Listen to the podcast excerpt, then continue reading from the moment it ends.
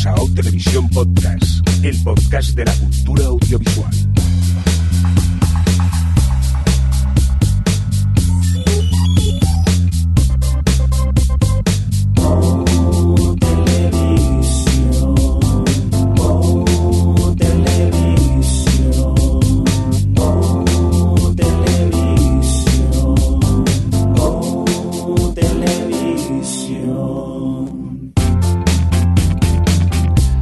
¿Qué tal? Bienvenidos bienvenidas a Televisión Podcast, el podcast de la cultura audiovisual. En esta nuestra edición, la correspondiente a la S09E11, dicho así en términos más televisivos, y dentro de nuestro cómputo general a la edición 198. Poquito a poquito nos vamos acercando a lo que sería nuestra edición 200. Vamos a saludar al equipo que tenemos hoy por aquí. Hoy estoy aquí solito en el estudio, ya que a Javi no lo tenemos eh, por aquí. Esperamos poder conectar con él hacia el final del programa para que nos cuente un poco qué he estado viendo estos días. Eso sí, a quien tengo, y esta vez ellos sí que están juntitos, a Madrid. Eh, Madrid desde Skype tengo a Adri. ¿Qué tal, Adri? ¿Cómo estás? Hola, por fin tengo aquí a Alex otra vez a mi lado para poder pegarle y besarle mientras que discutimos. y por supuesto, el que está al lado pues es Alex. ¿Qué tal? ¿Cómo estás? Pues sí, aquí en Amor y Compañía con Adri. Sí, sí, Amor y Compañía. Eh, yo he mirado el, el guion y Yo, creo yo que... si fuera tú tendría miedo, ¿eh, Jordi? Yo me, No pre- vamos a adueñar este podcast. me preocupan dos cosas. Primero que viendo el guion a lo mejor hay puñaladas por vuestra parte, o sea que no os discutáis mucho, y luego que yo sé que voy a hablar poco hoy. Por favor, decidme que os habéis puesto el móvil en el bolsillo para que os vibre cuando yo quiera hablar y pueda mandaros WhatsApp diciendo, dejadme decir algo, por favor. Sí, sí, sí. Claro, claro, claro. bueno, pues, eh, ¿qué tal? ¿Descansados de la Semana Santa y eso? ¿Con ganas de, de comentar eh, noticias televisivas y cinematográficas? ¿No imagino, Adri? Pues siempre, como siempre. Como siempre. Pues venga, empezamos contigo, que es la primera que estás tú aquí en el, en el guion. ¿Qué está pasando? Que el remake de Twin Peaks peligra un poco, ¿no? Por lo visto. Bueno, ya veremos, todo es cuestión de pasta, pero sí, ha sido como la noticia de la semana que ya sabemos que, que estaban llevando a cabo el, bueno, un reboot, continuación, continuación. era una continuación, sí, de Twin Peaks, que habían escrito ya nueve capítulos y que estaba detrás de, de todo eh, David Lynch, pero parece ser que ha habido un problema con el presupuesto y que están todavía en negociaciones con el dinero que necesitaban para, para producir lo que David Lynch quería y parece ser que no es lo suficiente como para lo que él tenía pensado. Así que eh, ya él hacía unas semanas comentó que la gente había dado por hecho que, era una que o sea, su presencia era segura y que estaba como en el aire y supongo que lo decía por esto que estarían todavía pactando temas de presupuestos y al final pues dice que se va lo único que es, cierto que, que comentan que ya han entregado los nueve capítulos los guiones los tiene la cadena Showtime y en un principio podría seguir sin él pero, pero bueno, yo creo que será cuestión de que le pongan un poquito más de dinero y ya está, porque ha, generado mucho, mucha conversación la noticia. Los actores, la mayor parte del reparto de la serie original se ha puesto de parte de Lynch y. mm, y bueno, y la presión social, lo típico de, bueno, es que si David Lynch no tiene sentido hacer Twin Peaks, todas estas cosas, y a ver qué pasa al final. Pero yo quería mm, comentar la noticia sobre todo por preguntaros, ¿qué, qué os ¿tú crees, Alex, que, mm, que es, que, que no, que es esencial que esté de, David Lynch en el- la continuación de Twin Peaks. Después de cómo acabó. Claro, yo iba a decir, a ver, la- que la gente recuerde Fuego camina conmigo. Yo no la he visto, pero todo el mundo habla fatal de ella y es película de Lynch. No, a ver, aquí esto se nota que ha sido un órdago del director por decir, yo quiero más dinero, voy a conseguirlo eh, de esta forma, porque además él anunció unilateralmente que estaba fuera del proyecto y a las dos horas la cadena dijo, nosotros no tenemos noticia de que David Lynch haya ido. Es como estamos negociando y aquí nadie ha echado a nadie. O sea que es un poco más, yo creo, de presión del propio Lynch por conseguir más dinero que por que realmente irse. Yo Ah. creo que lo conseguirá. A ver si entró en, twi- en Twitter y había habido un poco y dijo cosas que no debía, que no debéis tuitear borrachos, que luego pasan cosas, David Lynch. que que es, es lo curioso que David Lynch diga que lo deja y la cadena diga que no, que ellos de momento no saben, no saben nada. Yo No, pero esto demuestra el poder que tienen ese tipo de cosas, porque tú montas, dices algo en Twitter, algo a lo mejor críptico incluso, y de repente se monta ahí y hay Dios es Cristo, que la gente saca sus propias conclusiones. Didi Jordi. No sé, yo, eh, yo ya os he dicho mil veces que nunca tuve la oportunidad de ver Twin Peaks cuando la dieron por la tele, gracias a mis vecinos. Y es de esas series que siempre tengo pendientes para ver, pero a ver, por lo que tengo ¿Por qué? Por tus vecinos. porque no quisieron ponerla, adaptar la cadena para las privadas. Decían que para qué queríamos más canales si teníamos tres ya, que con eso era suficiente. Sí, mis vecinos son súper modernos, como puedes comprobar. Bueno, pues por lo que tengo entendido, a ver, es muy David Lynch la serie. Yo mm, no me la no veo este remake sin, sin él. No tendría mucho sentido que, que lo dirigiese otra persona. No sé si vosotros estáis de acuerdo con eso. A ver, es cierto que David Lynch tiene un estilo muy particular y, y Twin Peaks es una muestra muy importante de ello y de, de su estilo, de, la, de su, vamos, del estilo de su carrera, pero no sé, se han entregado los guiones y, Twin Peaks en realidad ha marcado tantísimo la ficción posterior eh, que perfectamente se podría hacer como una especie de reinvención, ¿no? De que otro director llegue, que tenga su propia también su propio sello, pero inspirado en lo que era Twin Peaks y aportar algo nuevo. No sé, yo tampoco lo vería. Tendría, por una parte tengo curiosidad de ver qué hace Lynch tantos años después, pero por otra no me parece mal que llegase un director y pusiese su granito en ese mundo tan, tan peculiar. Pero tú te imaginas al pobre director nuevo que venga, el miedo que tendría, solo pensar lo que va a decirle a la gente los, los ultrafans de, de Lynch, por ejemplo.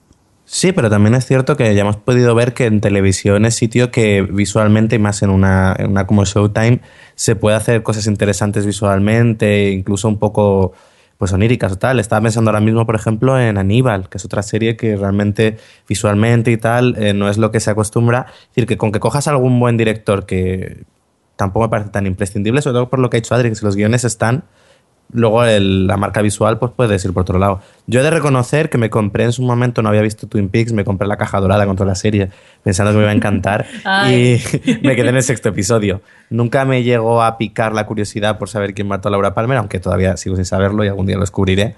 Pero no... A ver, es cierto que en Twin Peaks tiene mucha parte de eh, su momento. Es decir, eh, en los 90, finales de los 90, no, mediados de los 90 o principios de los 90. Ahora Bueno, te lo los 90. confirmo. 90, del año 90 se No sé si es estrenó. del 93 o el 90. No, se después. estrenó el 8 de abril del 90 en ABC. El 90, vale, pues eh, en aquel momento no se había hecho nada de ese estilo visual, de ese tipo de narración, eh, era muy poco accesible, era como, yo entiendo, eh, yo entiendo lo que ha supuesto en la historia de la televisión y lo que ha y las puertas que ha abierto de cara a hacer cosas distintas y tal, pero yo también como Alex la vi a posteriori y a mí la primera temporada entera sí que me gustó porque también me enganchó toda la parte visual, pero luego en el fondo era- me parecía, en el fondo luego me parecía todo un circo y una mamarrachada y la segunda temporada no, no hay quien la aguante. Pero en fin. No sé, a ver en qué queda todo esto. Supongo que lo comentaremos en próximos podcasts. No creo que tarde mucho en solucionarse. Muy bien, pues vamos a continuar con, curiosamente, más ¡Ay, que estaba Alex emocionado! vueltas, revivals, no sé muy bien cómo llamarla esto. Alex, ¿qué está pasando? Que regrese Expediente X. Sí, hombre, ¿qué más? No mientas, no puede ser, eso no puede ser. Empezaron a haber rumores hace, bueno, hace ya un seis meses o por ahí que se reunió todo el reparto, bueno, reptó el equipo de la serie de Expediente X en una convención, creo que fue, y ya en ese momento como que se dejó caer que a lo mejor que ellos no rechazarían, eh, los actores Gillian Anderson y David Duchovny, que no eh, rechazarían volver a la serie, dejaron ya caer. Se ve que las conversaciones siguieron. Luego, posteriormente, Fox ya ha ido probando el formato este de recuperar series, por ejemplo, con 24, de recuperar una serie en modo miniserie o evento. Y nada, pues ahí como la cosa ha seguido, seguido, salieron rumores hace un tiempo, pero no- yo no los tomé en serio y finalmente se anunció que, no- que eh, Expediente X regresa para una mini temporada de seis capítulos. Con todo el equipo, con Chris Carter como productor ejecutivo, eh, con Mulder, Scully, y además se ha comentado que regresará también eh, el fumador y Skinner, el, el jefe de Mulder y Scully. Bueno, pues a ver, no quepo en emoción, no, no quepo en la emoción. Porque en su momento, a ver, todo aquel que. Porque es verdad que luego leía en Twitter y como nos hacemos un poco mayores, ahora empiezo a sentir a, cómo se sienten Jordi y Crespo con esto de envejecer. Porque aquí había mucha gente que, que no había visto Expediente X, nada. Ya, ¿eh? Porque claro, eran de una generación un poco que aún no habían nacido.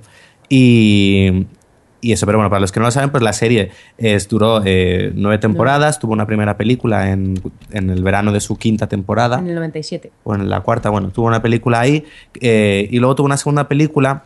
Bueno, es que hay que entender que el final de la serie es un final muy peculiar, realmente no cierra nada. Entonces todos esperábamos que la segunda película de la serie eh, fuese la que cerrase un poco todo este universo. No, no fue así, fue como una especie de caso aislado y teníamos todos los espectadores la, la espinita de que realmente cerrasen todo el universo que habían creado con la serie. Eh, la idea en principio parecía que iba a ser una tercera película, pero tras el fracaso de la segunda esto se veía imposible. Así que que regrese puede implicar que finalmente veamos esa clausura a todo lo que es Expediente X. A ver, yo creo que tenemos que darle las gracias a la segunda película. Esa es mi teoría. Porque si la habéis visto, la segunda película de Expediente X es muy mala. O sea, la más reciente, la de 2000. pues, ¿Peor, no. peor que la primera? La primera la no es mala. A mí no me gustó nada la primera. No tienes ni idea. La primera es como un capítulo largo, bueno. No, no, no, no. Muteate, Jordi. Muteate. Venga, adiós. No, pero la segunda eh, era muy fail porque aparte de que no cerraba nada, o sea, que no cubrió, cubrió esa expectativa, pero bueno, vale, no pasa nada, no la cubres. Pues haces un caso como en la primera película. Pero es que el caso era malo. Como adaptación, o sea, como adaptación para fans o como producto para fans no servía y como película de thriller de caso de tal tampoco, porque era un desastre el guion. Entonces, y luego los personajes estaban raros, era como, como si lo hubiesen hecho con desgana o alguien, o sea, o no, o, no ellos, o estaba hecha como mal. Y, en entrevistas de que decía a, a posteriori, porque tuvo muy malas críticas y eso, Chris Carter decía, no, es que esta era la de prueba.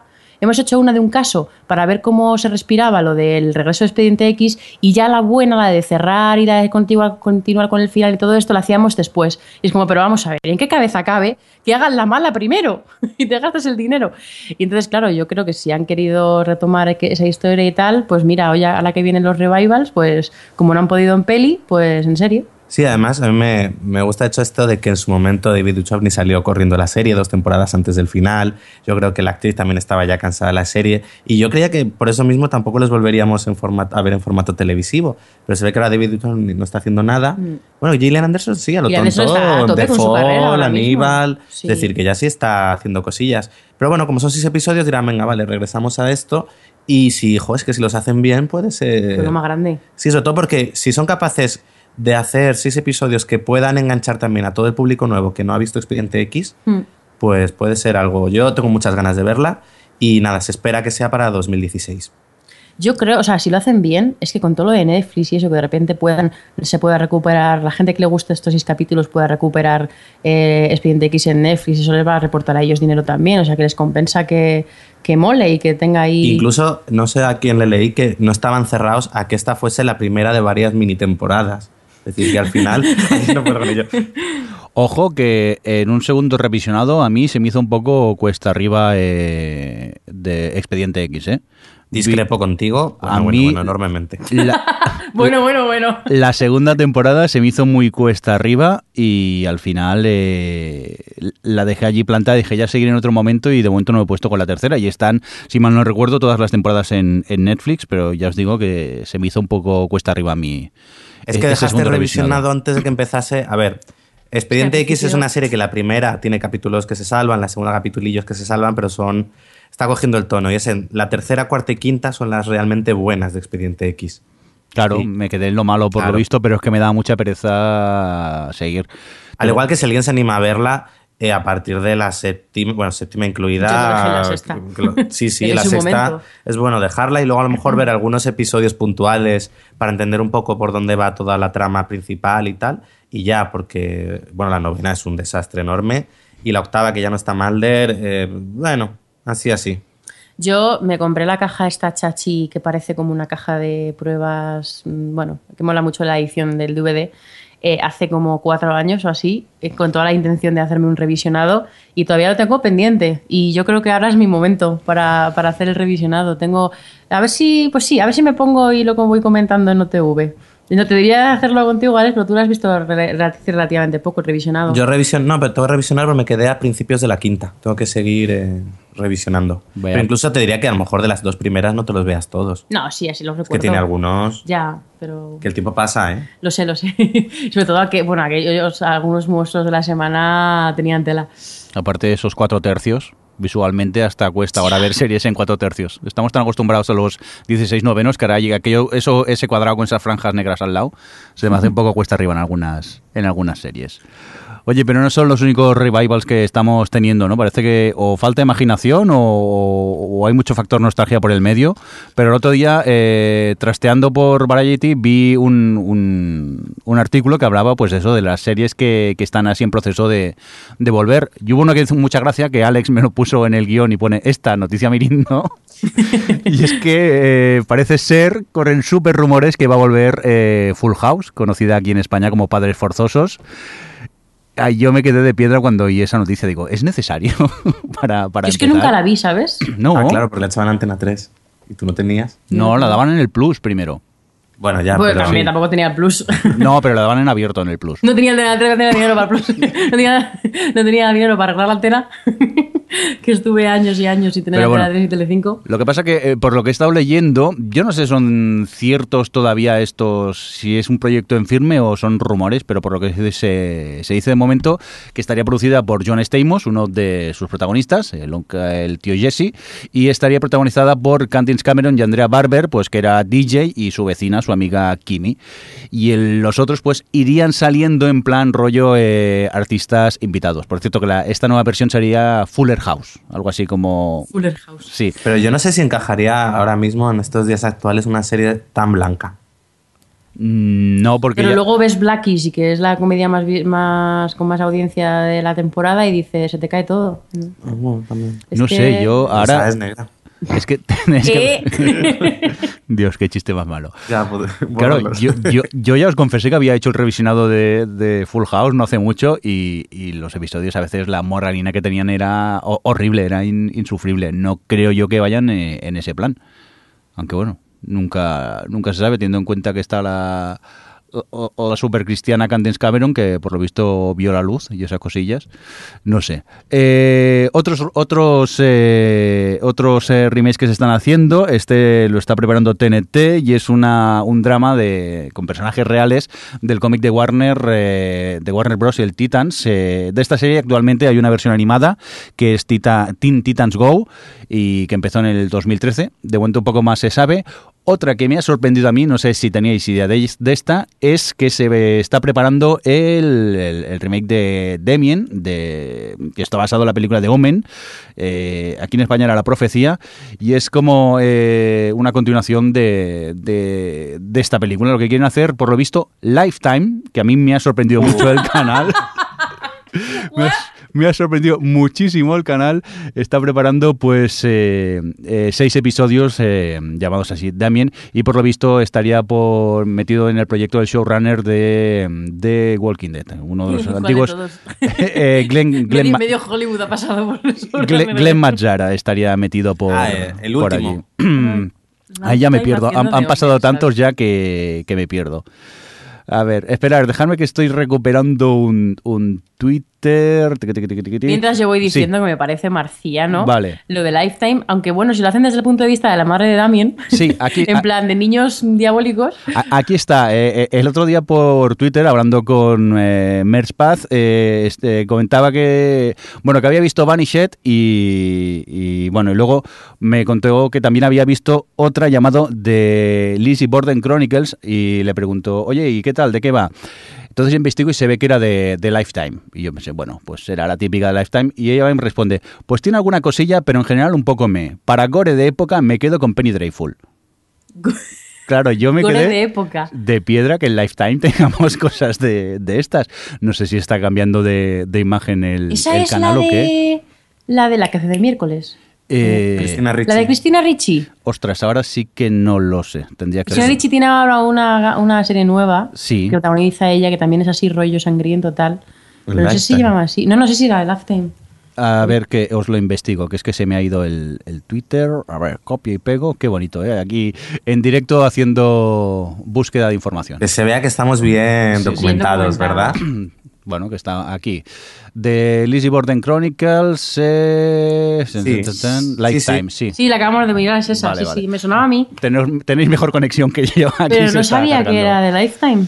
Sí, sí, pues por lo visto es del canal Lifetime. Parece ser que está haciendo como un cambio de, de rumbo, acostumbrado a las series que nos tenían, que era un canal más para señoras. Hombre, a ver, estas deben ser para señoras con un tono sobrenatural.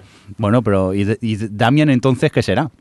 Pues lo que decía Adri, va a ser una versión desde el punto de vista de la madre. Ay, mi niño, pobre ¿cómo va a Drew, salir el claro. niño? Ay, mi niño. ¡Ay, mi niño que está poseído! Que no me come. No, no, me come demasiado. Venga, vamos a, a por más eh, proyectos que, que vuelven. Otro que me sorprendió a mí, y este es el de la vuelta de Coach, la serie de NBC, que creo que aquí en España, no recuerdo si la dio el Canal Plus o Telecinco, se llamaba Entrenador. Está protagonizada por Craig T. Nelson y la serie, esta nueva versión, eh, no va a ser una nueva versión, porque lo que van a hacer es continuar eh, 18 años más tarde, que este cuando acabó el último episodio. Yo no sé si recordáis esta serie, o vosotros sois Yo demasiado no. jóvenes. ¿Tú Yo no tampoco, sé. Adri? No. ¿No? Entonces soy yo que ya tengo una, una edad. Pues nada, es la vuelta de coach. Otra que me sorprende es que están haciendo una adaptación a serie de la película protagonizada por eh, Tom Hanks, la de Bachelor Party, la de despedida de soltero, que se está intentando convertir en una comedia de media hora en, para ABC. Más proyectos así un... esos por ejemplo, ese Sí. proyecto, el de despedida de soltero, que sí, pues al final, es que eso se nota que es nostalgia, porque al final te puedes montar cualquier sitcom con esa con ese punto de partida, como de como con mil comedias. Sí, lo que pasa ¿sabes? que supongo si dices que no, es que es la secuela de despedida de soltero, eso ya quieras o no, siempre te No, claro, traerá más audiencia. como más franquicia o Claro, algo, es es un más poco o sea, que tienes el nombre, pero una, ya, una manera de llamar la, la atención. Una que me sorprende muchísimo es este Uncle, eh, Uncle Bob. Eh, esta se llamaba en España Solo con nuestro tío, Solos con nuestro tío, que era una peli protagonizada por John Candy. No sé ni si la recordáis vosotros. No, no, pa- cosas de los 80 no nos preguntes, Jordi, porque estábamos todavía Estábamos muy pequeños. estábamos aprendiendo a andar Yo es que está, estaba allí en el videoclub siempre puesta así en... en el videoclub. en- ¿Sabes qué es eso? En, VHS. también. Que siempre Sí, ahora no, no te hagas la, jo- Es la jovenzuela. la nuestra sola de pato. Oh, oh. es Pues, así. Pues sí. Eh, otra que están preparando es la de Pata Aventuras. ¿Ves? Esta yo no tengo ni idea, pero por lo visto van a, Nosotros que teníamos la edad perfecta cuando Sí. echaban a Pato Aventuras. Sí, del 87 al 90. Claro, yo tenía ya eh, 17, me parece, o algo así. Un poco más. Otro remake, este We Hot American Summer, basado en una película de culto, pues eh, están preparando ahora mismo la serie en Netflix, que por lo visto creo que se estrena el próximo 17 de julio. Última- últimamente Netflix me estresa, ¿eh? No para de estrenar series continuamente. ¿eh? Esto es horrible. Hoy Daredevil. Sí, sí, ya, ya lo he visto, pero es que no me ha dado tiempo ya a ponerme. Bueno, Twin Peaks, que ya la habíamos citado, y otro remake que se está preparando es el de Muppet Show, conocido aquí en España como eh, Los Teleñecos o el show de los Teleñecos. Parece que el factor nostalgia está bastante bastante eh, en boga últimamente. Que habían dicho que Jim Broadbent iba a estar en el. Ah, no, era de los Teletubbies. De Que iban los a volver los Teletubbies. Los Teletubbies. Sí, iba a estar Jim Bro- Broadbent. Sí. Como te cuento. Por cierto, hablando de los Teletubbies, no sé si habéis visto la foto esa por Twitter, de una foto de los Teletubbies en blanco y negro, qué miedo da. No. Pues buscar eh, Teletubbies en blanco y negro. Y, y es que te giñas, pero completamente, ¿eh? Parecen criaturas del, del Averno. Oye, por, por cierto, ya así en, en frío, mm, a traición, ¿a vosotros mm, así os apetecería algún remake, alguna vuelta, así alguna serie que tengáis muy mitificada o qué? Pues así me las pilla por sorpresa con la pregunta. Jur, ¿Tú, Adri? A mí también, a ver, yo es que claro, no pienso, cuando pienso en esas cosas, no pienso en cosas muy antiguas. Quizá a lo mejor un regreso de The Twilight Zone o algún tipo de, este de, de antología de terror, ahora que se llevan tanto las antologías, que hiciesen alguna antología buena de terror, ya que los directores de cine están muy a tope con, con hacer cosas en televisión, eh, no me importaría, pero en plan de ciencia ficción así tal, molaría. Y, mm, Sí, y en plan menos postureo, ¿cuál te gustaría? no, no es posterior. Luego lo que pasa, las, las otras cosas que, que he pensado eran más recientes, en plan que volviese Verónica Mars. eh, ahora que, bueno, pues como, eh, como event series, ¿por qué no? Para Netflix Ya, o algo. Eh, si fue bien la peli. Eh, que volviese Freaks and Geeks, como una especie de Sí. reinvención fresquita de algo como eso. Yo ya me gustaría hasta que continuase, lo que pasa es que los actores ya tienen bastantes más Claro. años que originalmente la serie, pero es una serie que también el final, si mal no recuerdo, era así como abierto y te Era- dejaba con sí, muchas ganas de, de seguir viendo la, la serie. Oye, una segunda temporada de Es mi vida eh, con Claire Dance y Jared Leto ahora. Ya de mayores. Bueno, bueno, bueno. Me convences total. No, a ver, yo es que siempre habría dicho Expediente X, pero como me la han traído, mira, se me ha ocurrido que, por ejemplo, estaría bien eh, Babylon 5. Así hecha con más medios y no en un garaje, podría estar bien. Y Fry- Firefly. También, Firefly a mí me, Con gusta lo, la con idea. lo que ha engordado Nathan Fillion, como que... Bueno, ya, ¿eh? Bueno, ah, por cierto, otro remake que han hecho, o re- un dos- una especie de 2.0 que me encontré el otro día eh, en mi disco duro, eh, es que han hecho de Inspector Gadget. Y lo estuve viendo. ¿En sí. serio?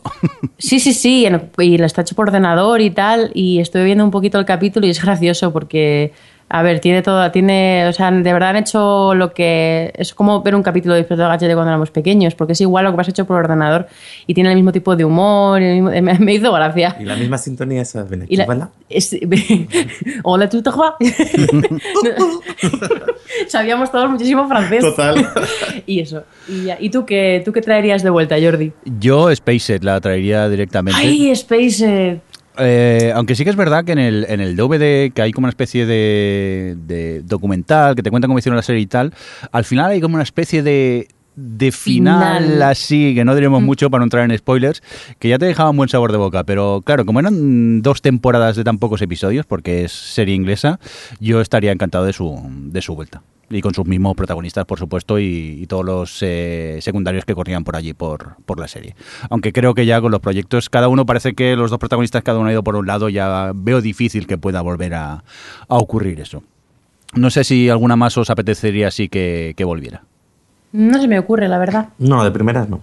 Muy bien, pues vamos a, a seguir con más cositas. Eh, Adri, nos vas a hablar de Better Call Saul, ¿no? De sus eh, audiencias así eh, enfrentando la recta final de temporada. Es toda una excusa para luego hablar de ella, pero sí. Sí.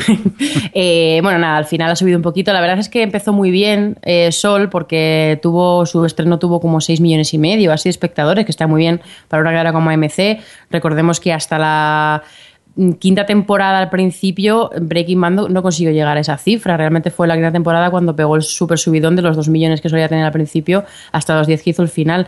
Pero empezó muy bien y luego, pues bueno, los ha ido perdiendo, se ha quedado ahí en 3, 2 y al fin, la última, vamos, la recta final ha subido un poquito, pero, pero bueno, que se ha quedado en buenos datos para la serie que es y, y nada, y yo creo que esa era excusa total para poder hablar de la maravillosa primera temporada de Better Call Saul, que yo, con- mira que creo que lo, que lo dije aquí en su momento, contra todo pronóstico, la he disfrutado muchísimo, no ha sido para nada lo que esperaba que iba a ser. Vamos, es que no podía, haber, no podía haber estado más equivocada en el tipo de serie, en el tipo de personaje, en el tipo de tono que iba a tener. Y, me ha gustado mucho el acercamiento que han hecho, vamos, lo que han hecho con el personaje, cómo han elegido presentarlo, que al final est- están haciendo un Breaking Bad también con el personaje. Pero me ha gustado mucho. Estoy contigo, ¿eh? yo eh, la he disfrutado muchísimo desde el primer capítulo que ya me quedé enganchado a, a la serie y con necesidad de, de seguir viendo episodios y, y- y saber más, porque lo bueno de esta serie es que sabemos cómo va a acabar el personaje, pero ahora mismo mm, en ningún No, momento parece que tenga de que a años luz de- del del personaje que conocemos de, de Breaking Bad. Yo Y- voy a confesar que estoy sí. enamorada de Jimmy. Me encanta, o sea, me encanta el personaje porque. o sea, y además creo que Bobo Derkick lo hace súper bien porque mm, consigue de verdad darle el punto este de que no deja de ser un canalla, es un canallita y, y sabe cómo salirse con la suya y, y es un poco, pues bueno, es un, es un listo, digamos, pero luego en el fondo es, es muy tierno y, y tiene, y tiene muy buen corazón. Y, no hace, y al final acaba él en la mierda por hacer las cosas bien. Que digo, madre mía, si es que no parece el mismo personaje. Y, y cómo han ido llevando eso a medida que le iban pasando cosas cada vez peores y va teniendo cada vez más tentaciones y que al final sigue siendo pues una buena persona de, de base. eh, pero luego con sus... Luego Mike, que también han dado ese pasado muy parecido, ¿no? De mm, no, es que, no soy malo, es que no. El mundo me ha hecho así, sí. Eh, Por cierto que es muy grande el episodio dedicado a, a él, Bueno, el sí, episodio sí. el sexto llamado Five O, de lo mejorcito de esta temporada para mí. Y luego eso que tiene mu- es una serie con muchísimo ritmo a pesar de que tiene mucho tic de, Breaking Bad, que no lo digo en plan malo, digo mm, to- todo lo contrario, eh, secuencias muy largas, con diálogos muy largos y, mm, cámara con estos planos que tanto le gustaban a Vince Gilligan de meterse en cosas y planos eh, extraños muy, muy estáticos y, constantes. Y a pesar de todo, eh, pues eso, tiene una dinámica interna que, que está muy bien. Yo creo que algunos se me echaron al cuello un poco, pero eh, yo lo dije en Twitter que me parece mejor primera temporada Sol que la primera temporada de Breaking Bad. También es cierto que se nota mucho el bagaje de Breaking Bad, que sabes hacia dónde vas, que han podido... en- eh, darle al personaje una vuelta y, sorprendernos por ahí, que ya tienen pues muchas cosas aprendidas de Breaking Bad, de lo que funcionaba y lo que no, y lo han utilizado. Y a mí me parece fantástico, no es, eso no hace peor a Breaking Bad, pero yo creo que como primera temporada y como personaje me ha gustado más cómo se ha llevado aquí en Sol que en Breaking Bad. ¿Tú qué, qué opinas, Jordi? A mí me costaría de- decantarme para un lado para otro, porque la primera temporada de Breaking Bad, aunque mucha gente dice que es muy floja, a mí me encantó. Pero sí que es verdad que, que es que no tiene nada que ver quizá Breaking Bad la primera temporada con, con esta, pero las dos han sido grandes temporadas para, para mí. Lo que pasa que ahora, teniendo tan reciente este Better Call Saul, eh, vamos, yo me decanto ahora mismo por, por esta segunda, por Better Call Saul.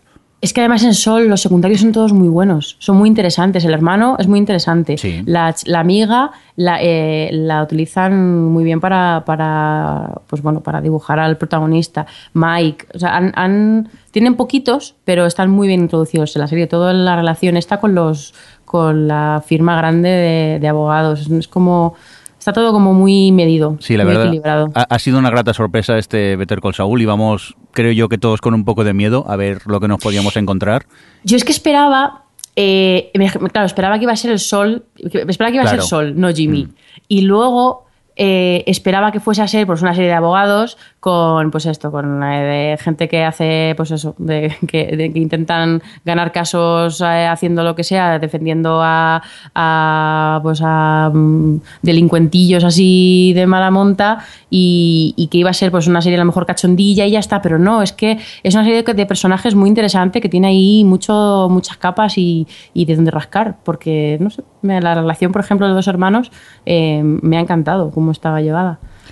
Me ha gustado mucho a mí Sol. Ya somos dos. Alex no le vamos Ah, a no. preguntar porque ni era fan de Breaking Bad ni creo que tampoco el piloto te gustó mucho, o sea que no. Qué poco criterio Sí, tienes, sí. Alex. Yo solo te voy a Anda, pedir, anda. Adri, Déjame hablar de la buena serie de la temporada. yo antes de que hables de la de, Se del va a gran- dibujar a sí mismo en el próximo, en la próxima Sí. noticia. Antes de que hables de la segunda de la próxima noticia, le pediría un favor a Adri y es darle una colleja de mi parte y que se oiga.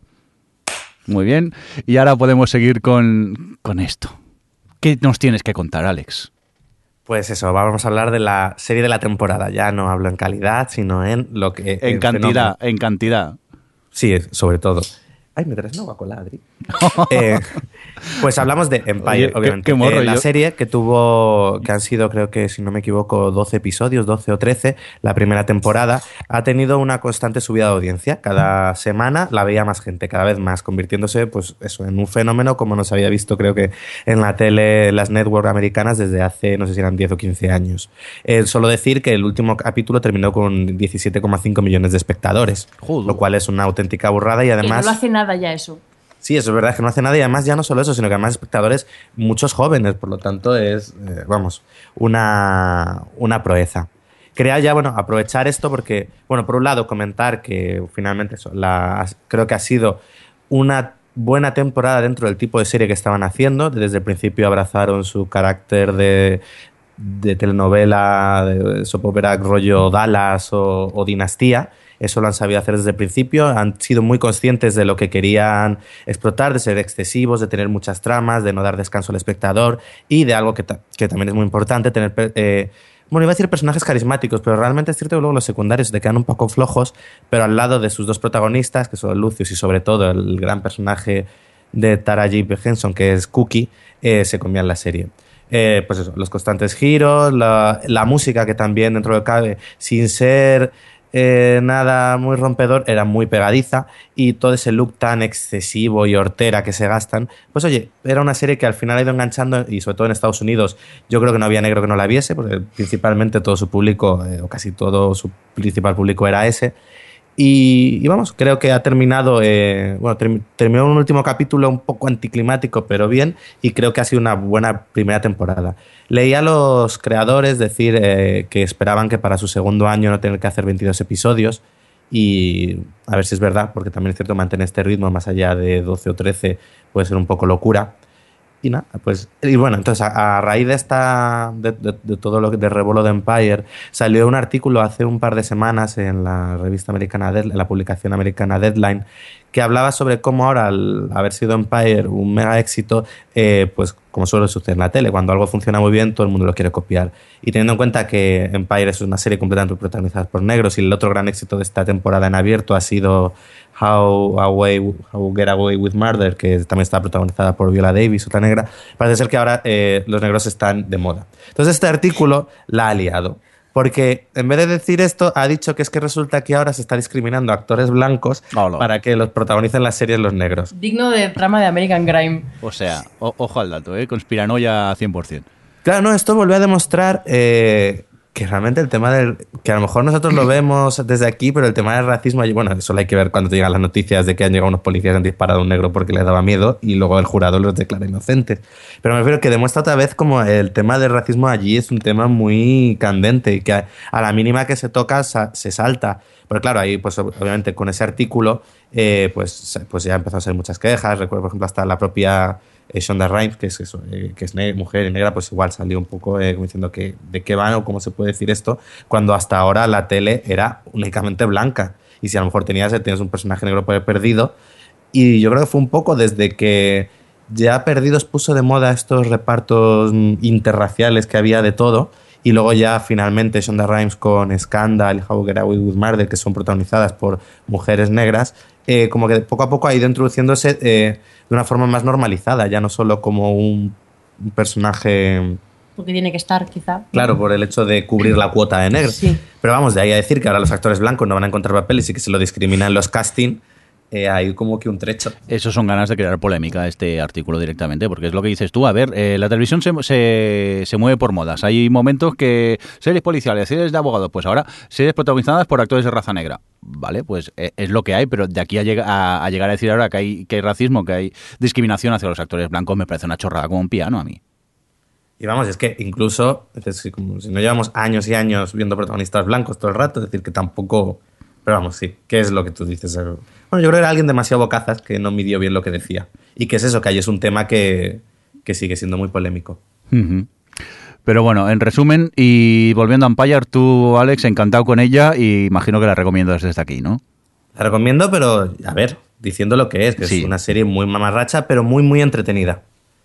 El otro día, por cierto, escuchando el podcast de Dan Harmon, él confiesa estar completamente enganchado a la, a la serie. Incluso Ajá. iba contando episodios, partes de algunos episodios y locuras de las que ocurrían en, en la Así, serie. es, así está luego Community. Se dedica a ver series. Bu, también va confesando en el podcast que, que- que tiene que entregar los guiones y todavía no ha empezado ni a escribirlos. bueno, bueno, de Community hablaremos luego, Adri, no te me sulfures, tranquila. Vale, vale. Vamos a hablar de cosas un poco más... mm, De calidad. Bueno, sí, digamos de calidad. Esperemos. Venga, ¿qué pasa? Segunda temporada de True Detective ya empiezan a, a llegar cositas, ¿no? Pues sí, ya después de, tantos meses de esperar, de conjeturas de quién serán los protagonistas, que hace tiempo que ya se sabe, pero que lo del hashtag Detective Season 2 ha sido, ha dado para mucho. Ya ha llegado el primer tráiler de la segunda temporada, ya se puede ver. Eh, y bueno, pues en el trailer aparecen todo el reparto, pero el reparto principal que van a ser Colin Farrell, Vaughn, Rachel McAdams y Taylor Kish. Y, y que ya hay fecha de estreno, que es el 21 de junio, que no queda nada. Y nada, eso, hemos podido ver el primer trailer que dura como unos dos minutos y se muestran bastantes cosillas. No se explica muy bien de qué va a ir la trama en realidad, pero bueno, se ve una música así melancólica, se ve gente con cara muy compungida, está sufriendo mucho, muy de True Detective. Luego un entorno bastante distinto, mucho menos rural, mucho más... No, yo no diría de ciudad, pero... mm, No, pero también muy profunda, muy América profunda. Sí, muy también. profundo, pero más, bueno, sí, menos rural, es lo que quería decir. Y, y nada, y bueno, yo, a ver, es que es un, es un tipo de tráiler que no te enseña mucho, simplemente te muestra que el tono va a ser parecido y, planos similares a lo que estábamos acostumbrados en el, en el anterior y la anterior temporada y bueno, yo tengo bastante curiosidad, ya, ya sabéis que a mí me gustó un- bastante True Detective, eh, pero soy de las que cree que se desinfló bastante en sus últimos dos capítulos, eh, que se demostró que era todo como muy postureo, tal, que tenía diálogos muy interesantes y un tono ahí como sí, de este nihilismo así, pero mm, que a mí al final se me quedó un poquito a medias. Y, y bueno, pero sí, pero tengo a pesar de todo, tengo mucha curiosidad por ver la segunda temporada y además el reparto, salvo Vaughn, me, me gusta bastante y tengo curiosidad de cómo van a hacer con cuatro protagonistas. ¿Vosotros habéis visto el tráiler? Sí, y a ver, tampoco cuenta mucho, una canción muy bonita, unas imágenes y tal, y ellos con cara de súper intensos, pero es que tampoco te cuenta mucho, mucho más. Sí, a mí lo que más me ha gustado ha sido la música. Estuve investigando y resulta que es una canción que aún no está ni editada. Bueno, no sé, bueno, por, por decir, eh, lo que se sabe un poco así de sinopsis de la trama es que Colin Farrell va a interpretar a un tipo, un policía que tiene una deuda con un mafioso peligroso, eh, que es eh, Vince Vaughn, y hay un criminal que, que está como que su imperio se va a punto... No, mi- miento, o sea, Vaughn eh, tiene como que su imperio se está a punto de, de, de- de derrumbarse, eh, Rachel McAdams, que es una policía, y, y Taylor Kiss, que es un veterano de guerra que tiene un oscuro pasado. Realmente tampoco es que se sepa mucho sobre nada. A mí lo recuerdo me decepcionó un poquito al final es que al principio se habló que esta iba a ser una temporada De chicas. eh, de chicas. Mm. Y al final se nota que no. Y que a, ver qué tal el personaje de Rachel McAdams, porque si algo cojeaba también en True Detective, quizás era la parte femenina en su momento. Yo reconozco que True Detective, pienso madre, empezó muy empezó con fuerza y al final, curiosamente, fue Fargo la que le robó el puesto de mejor miniserie del año. Es que la Fargo era mejor, porque era, era mucho más redonda y tenía mucha, o sea, tenía mu- mucho más claras sus intenciones desde el principio, no sé. A mí es que me gustó bastante más. Por cierto, Jordi, Sí, deja de enviarnos fotos de Teletubbies en blanco y negro porque yo quiero dormir esta noche, ¿vale? vais a tener pesadillas. es que no jodas. Vale, vale, luego la colgaremos por Twitter, la de los Teletubbies en, en blanco y negro. Eh, vamos a continuar con más noticias. Alex, ¿qué tienes tú por aquí?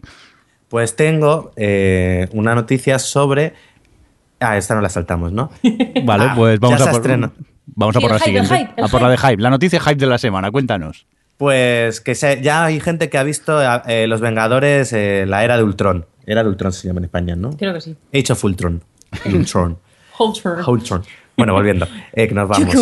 Y básicamente eh, las críticas están siendo muy buenas. Hablan de la película como que, por un lado, que es diferente a la primera de los Vengadores, que no intenta repetir eh, el esquema. La dicen que es un poquillo más oscura, que los personajes están muy bien cuidados y quizás con un poquillo menos de humor.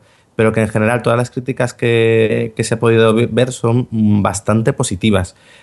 Dicen que es un poquito excesiva, lo cual la primera ya era bastante excesiva, esta parte de que tiene mucho más, muchos más personajes y luego también es más, eh, tiene muchos más guiños a todo el universo Marvel. Al igual que la primera, por ejemplo, comentaba uno de los periodistas que la primera servía un poco de cierre a lo que era la fase 1 del universo Marvel, mientras que hablan que esta es más, un, más que un cierre, como que abre todo lo que viene para la fase 3 de este universo.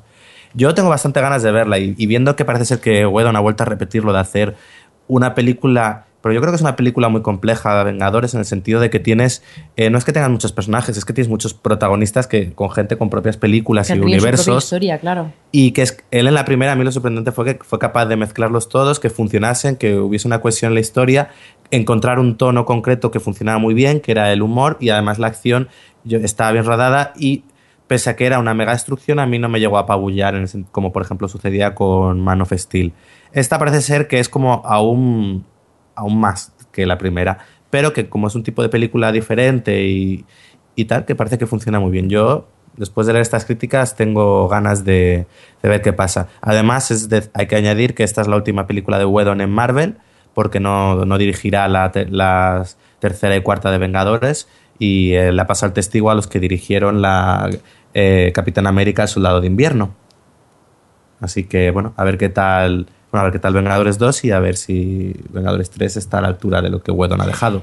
Yo voy a decir dos cosas. Una, hace mucho tiempo que los periodistas americanos me tienen muy decepcionada con sus críticas a los blockbusters, porque me la han Ya. jugado ya varias veces, con X-Men First Class 2, Con Godzilla. con Godzilla y, y con Man Man of Steel y con muchas. Y ya estoy harta y no me creo nada. Por otro lado, me lo quiero creer todo porque me gustó muchísimo Los Vengadores y aquí la gente ya sabe que la he visto cinco veces en un año. me gusta mucho como, como lo dice, Alex ha, ha descrito todas sus virtudes muy bien, así que no las voy a repetir.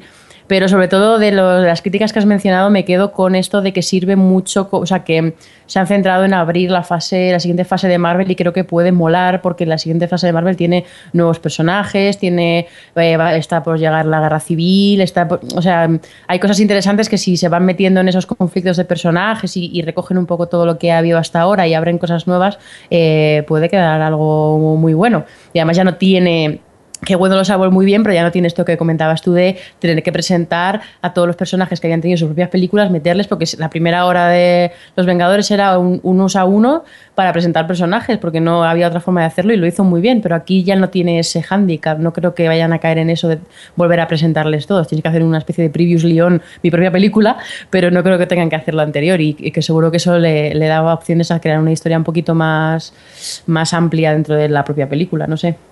No, y luego está la otra gran pregunta. ¿Cuánto crees que era de taquilla?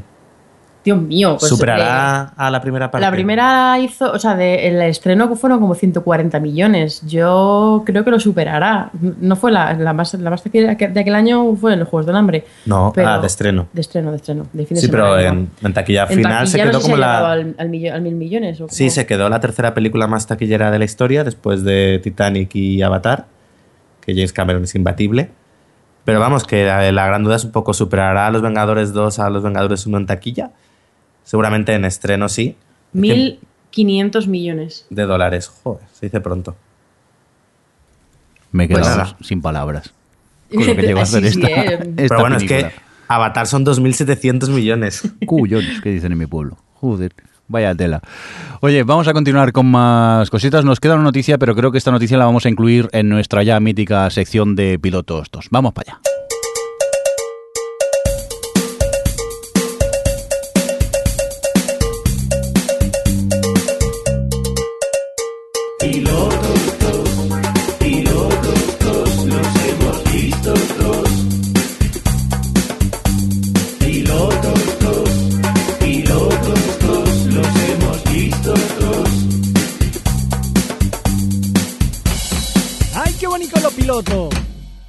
Rico, muy rico. Pues. eh, No, rico no, estoy harta ya de pilotos. Pero que dices, si se han estrenado cosas maravillosas o, o no, lo sabremos en breve. Una de las series que se han estrenado estos días ha sido en Netflix esta Bloodline, de la cual pues eh, creo que Alex y Adri han tenido oportunidad de ver sus primeros episodios. Pero tú, Alex, nos querías comentar eh, algo a raíz de esta serie, ¿no? Pues sí, cuando se estrenó, eh, pues nada, investigué un poquillo para ver si me animaba a verla o no. Y encontré un artículo interesante eh, que hablaba sobre la serie. Venía a decir en principio que, la- que era una serie interesante, que empezaba muy flojo y acababa muy fuerte. Pero ¿qué ocurría? Que era una primera temporada cuyos primeros ocho o nueve episodios eran muy lentos y los últimos cuatro, según decía la propia crítica, eran lo mejor que había hecho Netflix. Jolín. Entonces, claro, ahí estaba yo en un. eh, un poco diciendo, bueno, pues oye, son tan buenos, pero tengo que aguantar ocho o nueve capítulos, esto no sé. Y entonces la- el, el artículo reflexionaba un poco cómo eh, Netflix había iniciado un poco un modelo de a la hora de crear series en el que como tú no vas semana a semana, sino que tú puedes verte de un maratón cuatro, cinco o toda la serie seguida, eh, pueden distribuir la trama de otra manera, pueden ser más lentos a la hora de plantear los conflictos y no tienen que ir tanto a engancharte en cada episodio. Vale, esto está bien, pero quizás no es demasiado decir es que son nueve episodios hasta que todo... Claro, es un poco arriesgado de decir, voy a aguantar ocho capítulos a que esto eh, despegue, ¿no? Claro, y porque a ver, por mucho que tú puedas tenerlos todos, si al tercero la cosa no te convence, no vas a llegar al ocho. Bueno, Sobre todo con toda la oferta que hay eh, ahora mismo de ficción, y ya solo contando la propia Netflix. Claro, si es que, que van a dos, a, a dos semanas por serie. es que acaban de estrenar otra vez otra, la de Marvel. Qué horror. Bueno, eso, entonces me, me ha parecido curioso eso, es decir, que vale, que en su momento lo hablamos cuando, que no recuerdo, eh, con Hello Grow creo que lo hablamos, como era una serie que aprovechaba el hecho de que no iba semana a semana y desarrollaba la- a su propia manera, pero que quizás tampoco hay que excederse a la hora de, de- de confiar en que el espectador va a estar contigo a- hasta que tú quieras. Y bueno, dicho esto sobre la serie, a ver, eh, bueno, eh, resumiendo un poco, eh, te cuento un poco de una familia que tiene un hotel en es Flo- los Es, esos callos, es, yo Los- creo que es uno de los callos de Sí, Florida. lo de sí. Florida. Y, y bueno, te cuento un poco la- el regreso de, como del hijo conflictivo de la familia y a partir de ahí cómo eso supone un poco un detonante para que empiecen a salir todo, un poco, todos los secretos que tienen entre ellos. Y a la vez, porque esta es una serie de los creadores de Damages, te está contando un, bueno, un flash forward, podría decirse. Y entonces juega un poco con el pasado, eh, el presente y el futuro para construirte un poco la intriga. ¿Qué sucede? A mí, el final del primer capítulo me intrigó muchísimo. Y consiguió que siguiese viéndola. Pero lo que era el piloto y lo que te iba contando me pareció eh, que no se salía de lo ya visto, que no aportaba nada especialmente nuevo y que además descuidaba, porque en el fondo es un drama familiar, creo que descuidaba la construcción de los secundarios, bueno, y en general todos los personajes que me parecieron más simples y menos interesantes de lo que la propia serie cree. Es que yo creo que el problema del, primer capítulo de Bloodline es que eh, es muy repetitivo en, en, en, lo que, en lo que quiere reincidir. A ver, me lo voy a explicar con el ejemplo que es. Eh, el, todo el capítulo está centrado en el hijo conflictivo que vuelve. Y está en todo el capítulo reforzando una y otra vez lo conflictivo que es y la mala relación que tiene o lo mal que piensan de él todos sus hermanos, sus padres y tal. Y entonces es es una hora de capítulo en el que la única trama que hay es que conflictivo es este hermano nuestro. Entonces, al final, todos los personajes se definen a partir de su relación con este personaje en lugar de, de, de construir algo más. De, o sea, porque queda muy claro que el, el personaje Kaichel es como responsabilillo, que el otro es un poquito. O sea, las cosas como muy básicas, pero son muy superficiales. Y entonces, al ser una serie familiar pues tendrían que haber planteado alguna relación más entre algunos de los personajes. Es que no sabe la relación que tienen eh, los hijos con los padres, los, padres entre sí, ellos con el pueblo. Es como no, todo está en torno a lo conflictivo que es el hijo que vuelve. ¿Qué pasa? Que está todo, se ve el plumero a la legua, está todo planteado para que cuando veas el final del capítulo digas, hostia, me han estado engañando. Entonces, claro, te da muchísima curiosidad de ver de qué va la vaina. Y, y, to, y claro, entonces a mí me, me, mosqueó mucho porque digo, es que en vez de ser tan repetitivos, podéis haber hecho un poquito, un, un poco más equilibrio, 50-50, o sea, tienes una hora, en una hora te da tiempo a qué malo, que es muy malo, que es muy malo, y a la vez construirme un poquito de personajes, ¿no? Por lo menos el de Kai Chandler, que es el protagonista. Y, pero me pasa con lo que a ti, que es que en sí el capítulo no me gustó porque dije encima engañándome, pero es que quiero ver el siguiente por el final. No, y los cinco primeros, que es lo que yo llevo visto hasta ahora, les pasa exactamente lo mismo. Es decir, que no, no, está, no mejora el retrato de los secundarios y, y al final es, es, casi un problema de la serie porque se come un poco las, el personaje del hermano malo que es, se, lo, se come un poco la serie porque además es buen actor, es este el que mm. salía en esta redap, en Ay, es verdad, el padre, el padre. de, de Star Ben, Mendel, ben Mendelssohn, creo que se llama. Y entonces, él, como realmente es el personaje mejor descrito, porque tú vas viendo cómo es él y cómo es con toda su familia, sé como un poco el resto de la serie, que al final todos son como un poco pan sin sal, porque lo único que ves es, es que están con cara agria porque el hermano está dando por saco. Pero vamos, yo aún así, después de cada capítulo, que además son de 58 minutos, me quedé con la cosa de ahí tengo que ver el siguiente, porque siempre tienen ahí al final del capítulo un ay, tengo que verlo. El y así a lo tonto ya llevo eso, uno cada noche y, y me la acabaré viendo. Vamos. Ya que... puedes hablar, Jordi. Vale, vale. No, yo. Ay, ahora tengo dudas, ¿eh? Mi intención era no verla, pero ahora me, me habéis picado la, la curiosidad con eso que, que dice eh, Alex, que mira, que poco a poco vas viendo uno y luego, y luego otro. Tampoco son muchos, ¿no? Creo que deben ser 12 o 13. 13. 13 de una hora, ¿eh? Que es que... Ah, de una hora encima, no sí, son, son 48 minutos. muchos. Vale, vale. Uh, entonces sí que me da un poco de, de, perecilla. Pero bueno, como está en Netflix, siempre puedes tener una tarde tonta, darle al primero y, y levantarte al cabo de 13 horas del, de, del sofá. Oye, típico. vamos a, sí, un, Martes. un ping ping watch, eso, como se llame. Eh, oye, vamos a continuar con más estrenos de series. Nos vamos a por una supuesta comedia que estrenaron en NBC el pasado 17 de marzo. Esta llamada One Big Happy, mmm, comedia en la cual pues eh, un par de amigos que comparten piso, ella la chica es lesbiana, el, el, amigo es heterosexual, pero ella quiere tener un, niño y por inter, eh, inseminación artificial están intentando tenerlo. Esto sería la premisa básica de la supuesta comedia. Yo he de decir que no me he reído en ningún momento con, con ella. Eh, los chistes me parecían bastante malos. Sí que es verdad que, eh, como la protagonista es Elisa Cuthbert, que es la, la, la, la actriz que salía en 24 haciendo de, de, la hija de Jeff Bauer, quizá inconscientemente la odio y entonces no puedo entrar en, en, en la serie. Pero, Oye, pues, si quieres perder la manía por Elisa Cuthbert, que yo eso la tenía y muchísima. En Happy Endings eh, tampoco happy, me gustaba. Sí, sí, no, no, ¿no? tampoco me gustaba. No la soportaba Joder. tampoco en esa serie. Es que en 24 el personaje que hizo le hizo mucho daño a su carrera, creo yo. Porque la hija de Jack Bauer, tela. Pues por eso, que One Big Happy eh, a mí me parece una comedia bastante mala, los chistes son, son malos. Incluso llegué a ver el segundo episodio en dos tandas porque a los 10 minutos me cansé y al día siguiente dije, venga, voy a ver si me la acabo, a ver si mejora. No mejora para, para mí, o sea que yo no la recomiendo para nada. No sé cómo ha ido de audiencias, pero pinta bastante mal la, la, la cosa. Creo que ninguno de vosotros habéis sido listos, no lo habéis visto, así que vamos a continuar con más eh, series que hemos visto. Lo nuevo de Rod Thomas, el creador de Verónica Mars, nos llega con E-Zombie. ¿Y esta qué tal, Adri? Eh, pues bueno, sentimientos encontrados con iZombie, pero bueno, por presentarla un poco, decir que es una adaptación de un cómic de DC del mismo título y la protagonista es una chica que pues por unas cosas que pasan se convierte en zombie, pero no es un zombie de esto de uh, así tal, sino bueno, es una chica que simplemente le pongan un poco de talco en la cara para que parezca un poco más muerta y unas ojeras que tú dices, y la gente no se da cuenta de que está un poco muerta, pero bueno, lo que sea. Y entonces...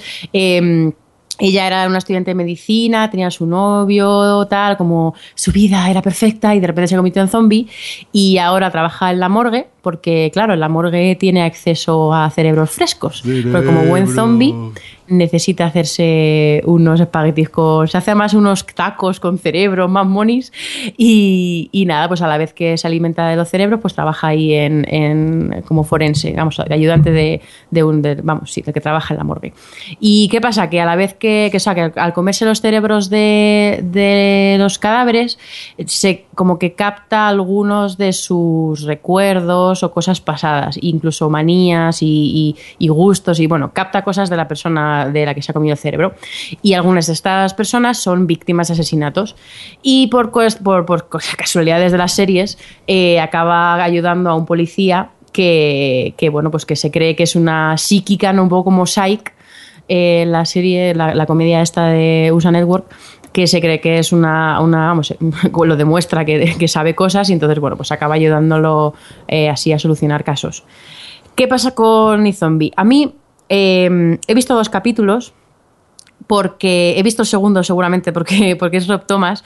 eh, me parece que está muy desaprovechado todo porque le puedes ver eh, como brillos de cosas que podrían ser mucho mejores. El personaje de ella eh, me parece que está como a medio gas porque mm, e- ella está como retraída, obviamente no quiere llamar mucho la atención, pero luego tiene salidas así muy Verónica Mars, ¿no? muy de, medio borde, de listilla y de ocurrente y tal, pero como está, es un personaje que es mucho más tímido y mucho más retraído, en general está bastante sosina.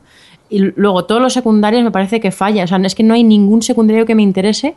Quizá su compañero de la morgue. Un poquillo. Porque hace un poco de gracia. Sí. Porque, la, porque luego es una serie que, a pesar de que intenta, es consciente de que su punto de partida es absurdo, eh, sí que lo aprovecha a veces y lo- hace comedia con él, pero tampoco tanta.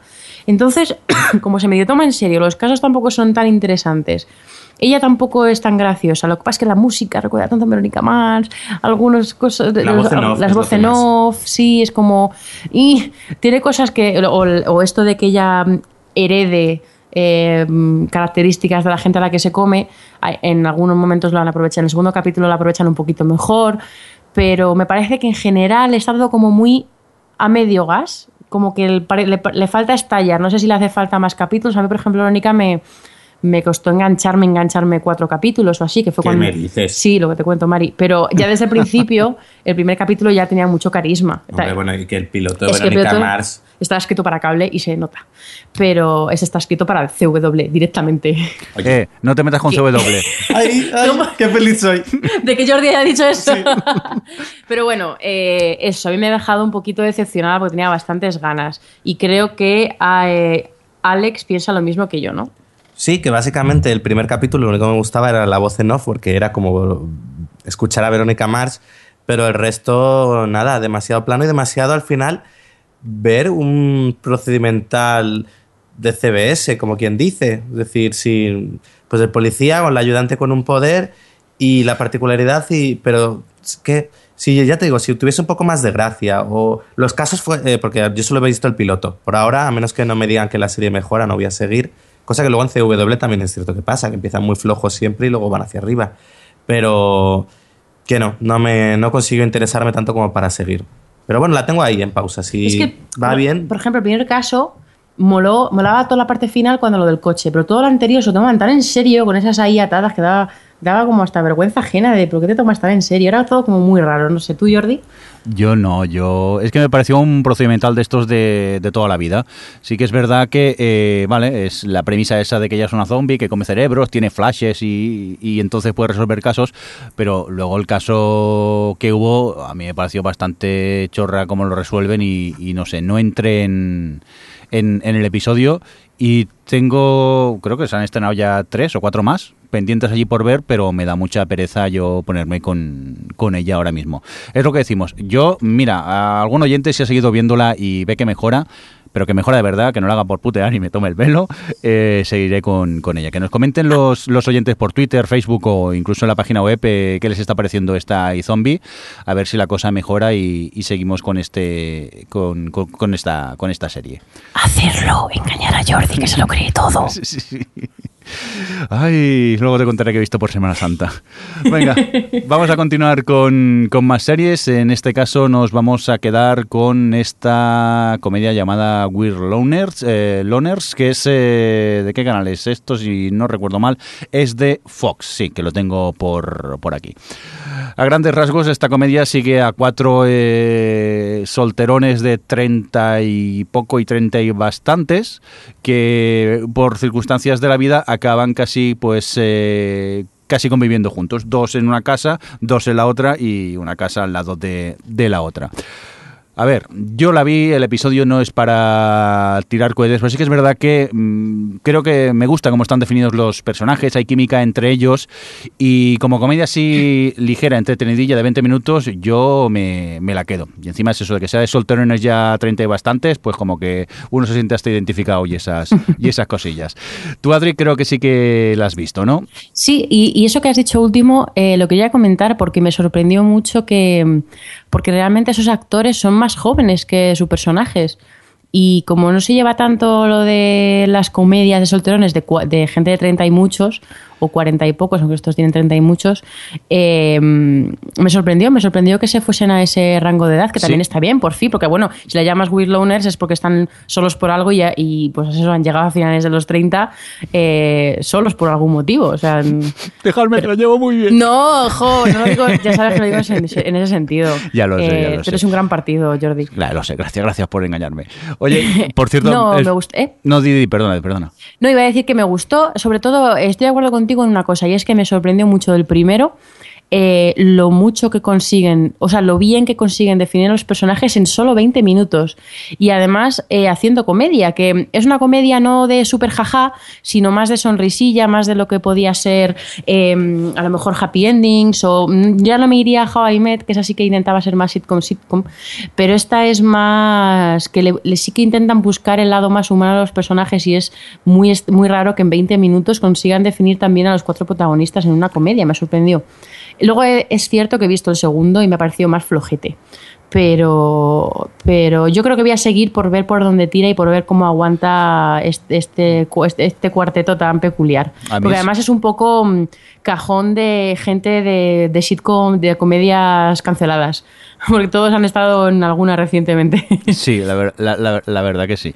Eh, a mí el segundo no me disgustó. Es lo que digo, es una comedia ligera que, que, entretiene. No te ríes así a carcajadas, pero bueno, que pasan 20 minutos agradables y, y, se, y se puede ver. Yo tengo ganas de seguir viendo más a ver qué, qué pasa si no la cancelan pronto, porque tiene pinta que no sé yo si, si el público se, ha quedado mucho con ella o, o, van a pasar las teles y la van a, van a cancelarla.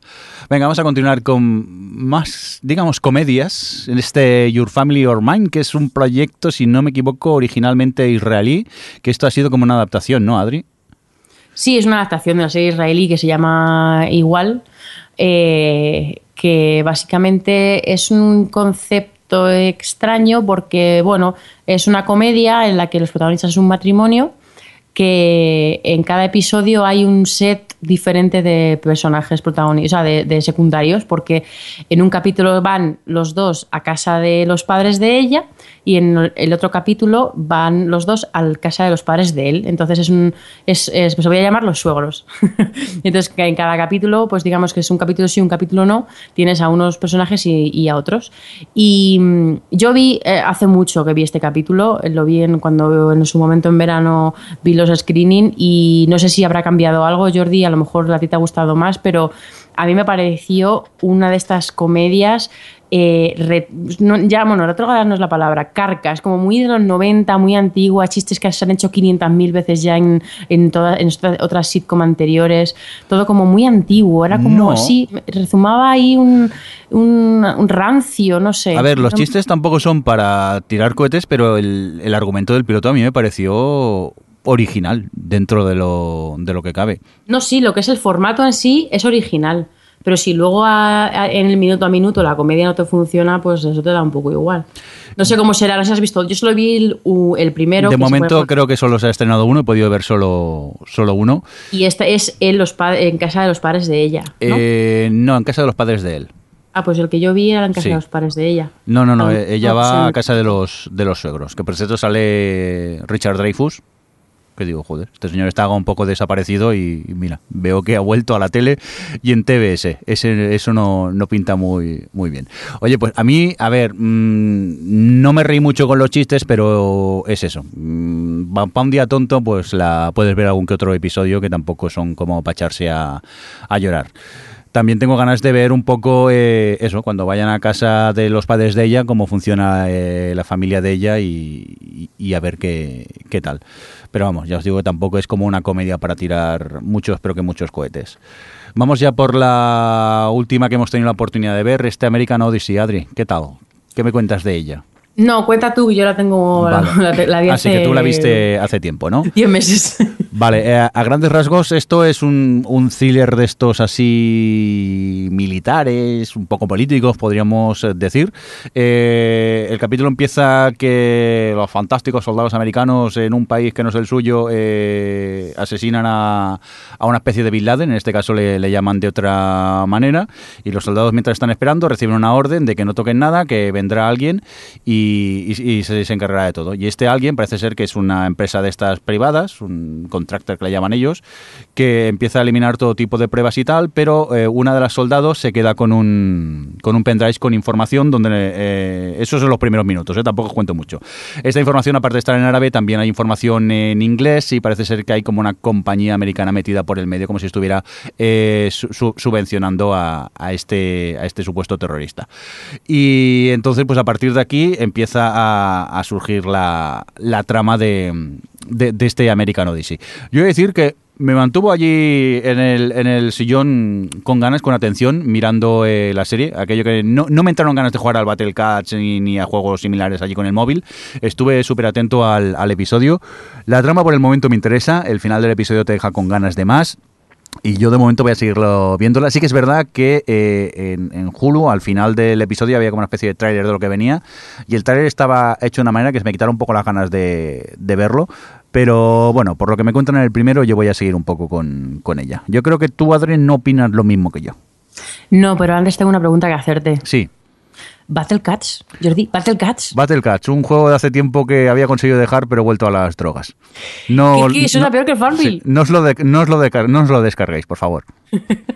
Bueno, yo, eh, a ver, no lo tengo nada fresco, pero yo recuerdo que en su momento eh, no, me, no me llegó a interesar demasiado, como que le- no, no había ningún personaje que me llamase la atención. Eh, también recuerdo que tenía que había como 500.000 cliffhangers en los últimos 15 minutos y que yo me tiré todo el capítulo obsesionada porque lo que no- nos pusieron era un piloto terminado y tenían músicas de referencia y estaban todo el tiempo con músicas de películas tipo te lo de Acerti, Argo, tal, era como que paréis de poner música de otras películas. y era todo como muy, yo creo que, no sé si de los mismos de 24, pero desde luego era un intento de hacer una especie de Homeland tal eh, que me parecía que era como un... O sea, al final me quedé con la sensación de que era una serie de acción en un país de por ahí más. Como que no me aportaba nada extra, no había nada que me llamase la atención como para seguirla. Pero es que, joder, la vi hace tanto que, que no, no, Yo no tengo sé. cosas concretas. Las tramas que hay abiertas a mí me, me picaron la, la curiosidad de seguir viendo más a ver hacia dónde evoluciona. Ya ¿Era digo- Mali? Era, eh, creo recordar que sí, Es que me acuerdo de estar viendo y decir, Mali, ¿en serio Mali? Como los nuestros. ¿No había más países? Pero ahora no. también te hablo un poco de, memoria. Oye, pues creo que estos es, son los pilotos que hemos estado viendo estos días, pero aparte hemos visto otras cositas y aprovechando, pues, eh, si nos importa, voy a decirle hola a Javier Fresco. Javier Fresco, ¿qué pasa? Hola, ¿qué tal? Hola, ¿qué tal? ¿Dónde te pillamos, Golfo? Por ahí de pues viaje, ¿no? ahí de vacas, de, vacas, en Extremadura. En Extremadura, que estás sin internet, no has podido ver pilotos. vaquero? No, sí, sí, sí, con la vaquita, las ovejitas, con la Navirgen y esas cosas. Pero no has podido ver pilotos, pero sí que has podido ver otras series ya que se habían estrenado, ¿no? Vamos a pues empezar contigo. ¿Qué nos, qué nos pues querrías destacar?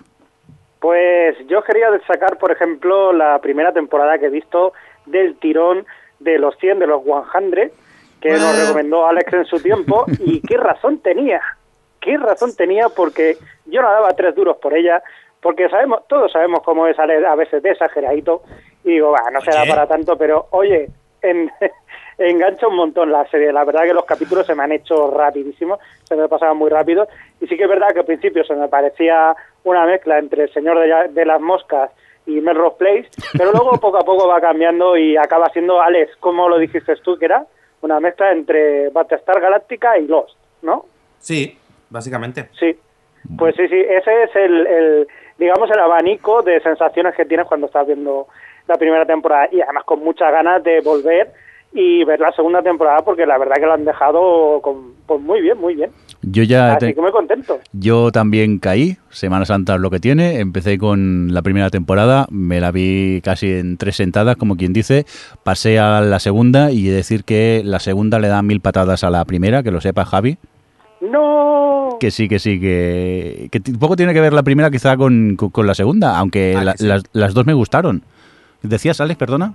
No, que sí, que la segunda es lo que ha sido, ha sido intuyendo ya la primera de cosas buenas y lo llevan a más. Sí, sí, sí. todo lo bueno y lo explotan. Y la verdad que me ha sorprendido esta serie siendo de CW. Es lo que dice Javi también. Cuando empieza a aparecer un poco el señor de las moscas Melrose Place, Luego ya abandonan el, el rollo Melrose Place y ya se van más al, grano en su segunda temporada y tiene momentos eh, muy interesantes. Argumentalmente tiene cosas que te sorprenden mucho que no crees que llegarías a ver en, en televisión y menos en un canal en, abierto.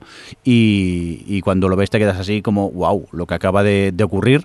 En su primera temporada de decir que, eh, si mal no recuerdo, el final del tercer episodio y también algo que pasa en el cuarto son what the facts que te dejan con la boca abierta y dices, ¿qué acaba de pasar esto? Luego ese ritmo de What the Facts baja, va bajando un poco, pero bueno, se mantiene más o menos en el nivel y ya os digo, a partir de la segunda temporada yo la he disfrutado mucho.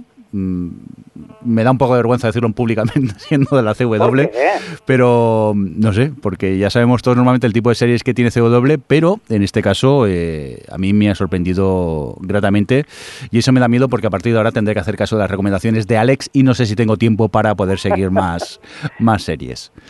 Tranquilo, mírate un par de capítulos más de Empire y te darán la ganas de hacerle caso.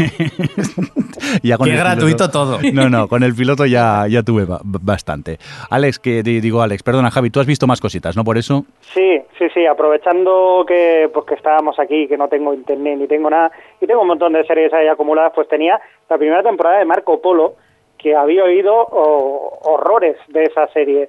Y eso que es de Netflix, que, que mira, es todo lo contrario que estábamos hablando de CW, ¿no? Que es una serie que, joder, pues, o sea, es una cadena que está acumulando series de buena calidad. Y sin embargo, había escuchado cosas muy malas de Marco Polo. Y digo, bueno, pues ya que estoy aquí, me pongo a verlo, porque a mí todo lo que sea con tufillo histórico, pues siempre me, me, agrada, me agrada. Y, bueno, la empecé a ver, sí que es verdad que los primeros episodios pues te quedas como, creo que es esto de Marco Polo. Hay que decir que de Marco Polo se ve muy poco y me ha sorprendido que, que Netflix se haya lanzado a hacer una, una serie en la que sean chinos contra mongoles y por medio pues algún persa y algún árabe y poco más. Y luego Marco Polo, que es italiano, que dice, yo no sé si a los americanos les va a gustar este tipo de referencias, pero la serie, la verdad que poco a poco va ganando, eh, va ganando con cada capítulo y la verdad que a mí me ha gustado bastante. No voy a decir que es la mejor serie del año, pero sí que puedo deciros que tiene todo, tiene acción, tiene peleas de kung fu, tiene tetas también, o sea que son, son referencias válidas también, pero luego también tiene trama, tiene mucho también de lo que son eh, intrigas palaciegas, Hay gente que decía, bueno, esto es una especie de, de Juego de Tronos. No, esas son las intrigas palaciegas de toda la vida, de toda la historia que ha pasado siempre. Hay que decir también que la historia se la un poco por el forro, pero bueno, también le tienes que dar un poco de licencia si lo que quieres es hacer espectáculo y que entretenga un poco. Pero yo la verdad que, que me lo he pasado bien, la verdad que me he pasado muy bien la temporada y tengo ganas de que empiece la segunda porque acaba con un concepto muy chulo que hace que te den ganas de volver a, re- a revisar otra vez la serie para ver esos detalles donde, te han ido poniendo esos cebitos, eh, esos cebos ahí para que vayas picando y al final sea otra cosa. Así que muy bien, muy bien. O sea que yo la recomiendo. Son 10 episodios solo, así que se puede ver bien. Muy bien. Es buena factura. ¿Y alguna cosita más que quieras destacar, Javi? Bueno, estoy con Person of Interest, pero de momento, el, porque sí salen todo, por- por- no me convence mucho. Pero bueno, seguiré insistiendo porque básicamente es que no tengo nada más. ¿Estás haciendo visionado para entendidos o no? ¿Qué eso? No, no, no, no, no. Aquí lo Pues bueno así lo se está malo, aburriendo. A ver, es que está haciendo visionado, no tengo internet, no tengo nada más que ver. Y lo estás Sí, viendo sí. todo, ¿no? Todo, todo, todo lo que me echen aquí, vamos. Muy bien. Eh, ¿Alguna cosita más o ya con Person of Interest eh, te plantas? No, no, se- supongo que veré más cosas, pero bueno, a ver qué tengo yo por aquí y eso y, y ya está. Muy bien, pues vamos a por ti, Adri. Me ¿Qué voy, quieres? oye, que me, me voy yo, que tengo mis vacas aquí esperando, ya otro día. Míralo, como las estrellas, entra y se va. Venga, pues Ana, adiós. Adiós, eh, adiós. Adiós. Cuelga, que se oiga Adiós. que cuelgas, aprieta el botón. Venga, hasta luego. Dale. Vaya, ahora con los móviles no se oye. Cuando cuelga, así, vale. Y qué bien queda. Qué bonito queda esto. Venga, pues ahora vamos a, a- a por ti, Adri. ¿Qué quieres eh, destacar estos días? ¿Me dejas ya hablar de community? No porque vas a hablar mal, pero bueno. A ver, es que ya me pasó con la temporada anterior que y, y creo que la anterior también ya la dejé, los últimos capítulos no los vi, la cuarta. La quinta la empecé en plan, bueno, a ver qué tal está y vi como cuatro o cinco capítulos y la abandoné. Y con la, con la sexta, que es la que se ha estrenado recuperada por Yahoo, eh, otra vez con Dan Harmon, supuestamente haciendo lo que le da la gana, que yo creo que es lo que hacen toda su vida en general. Eh, yo decía, bueno, pues a ver, ahora qué tal, no sé qué. Eh, el siguiente que vea va a ser el quinto. Como ese no me guste, la dejo, porque me parece que le pasa lo mismo que le pasaba a la quinta, y es que es como una especie de mala copia, sombra de lo que era. Como eh, quiere todo el tiempo eh, ser aquella serie divertida que, que tenía muchas referencias, que era muy homenaje, parodia de las cosas, de las, de las tramas que, que tenía cada episodio, que se reboteaba a sí misma en cada capítulo, que aprovechaba muy bien a todos los personajes. Y ahora es como si quisieran muy fuerte hacer eso, pero no pudiesen. Y además me da la sensación que están todos como eh, a, a 0,5 por. Es como, no sé si es una cuestión de dirección de actores o qué, pero hay menos, mucho menos chiste y están todos los actores como mm, menos excéntricos, menos, están, no sé cómo decirlo, están como más rancios, más rancios, mucho más sosos. Y la mitad de, los, de las líneas de diálogo que, que podrían hacer gracia de otra forma, eh, tampoco las entregan bien, ¿no? No, no, no consiguen hacer el punch.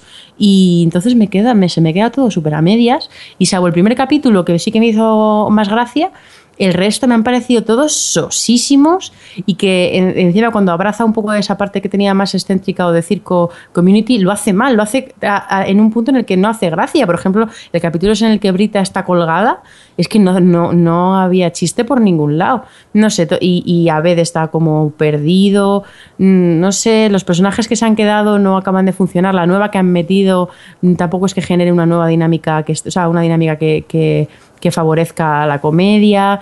No sé, yo el único que se mantiene igual que siempre es el Dean, que me hace muchísima gracia a lo que haga, pero todos los demás es que ni Chang, ni nadie, nadie, no sé, se me queda, me ha quedado sosísima mi community. No sé si te ha pasado igual, Jordi. A ver, yo siempre os he dicho que nunca he sido ultra fan de la serie, la he visto porque tiene algo que te apetece verla y sí que es verdad que está un pelín flojilla esta última temporada, aunque el, el que vi ayer, el quinto, si mal no recuerdo, el de los iPads para entendernos, mm, si lo habéis visto ya sabéis de qué hablo, mm, tuvo algo más, me gustó más que, que los anteriores, pero tampoco es para echar cohetes, ¿eh? no es el, esos episodios de Community de sus primeras eh, dos temporadas. Es que las tres primeras fueron muy buenas. A mí me parecía, Community me parecía una comedia que tenía siempre un nivel de base muy bueno y luego tenía capítulos que llegaban a una brillantez que de, de obsesión. O sea, tengo capítulos que me parecen mm, la octava maravilla del mundo. Y, y ver ahora capítulos como los que, los que me presenta Dan Harmon en la sexta, no sé, me genera un descontento y decepción. Realmente les sobran tres temporadas a la serie. Es, la típica tenían que haber cancelado hace tres años, Mm. por mucho fan que quisiese. Nada, al final, Six Seasons a la movie. Y se la por están sus cargando. narices. Sí, sí. Sí, yo el, el- el- otro día eh, comenté por Twitter, bueno, he tenido la oportunidad, en Barcelona se va a celebrar próximamente el,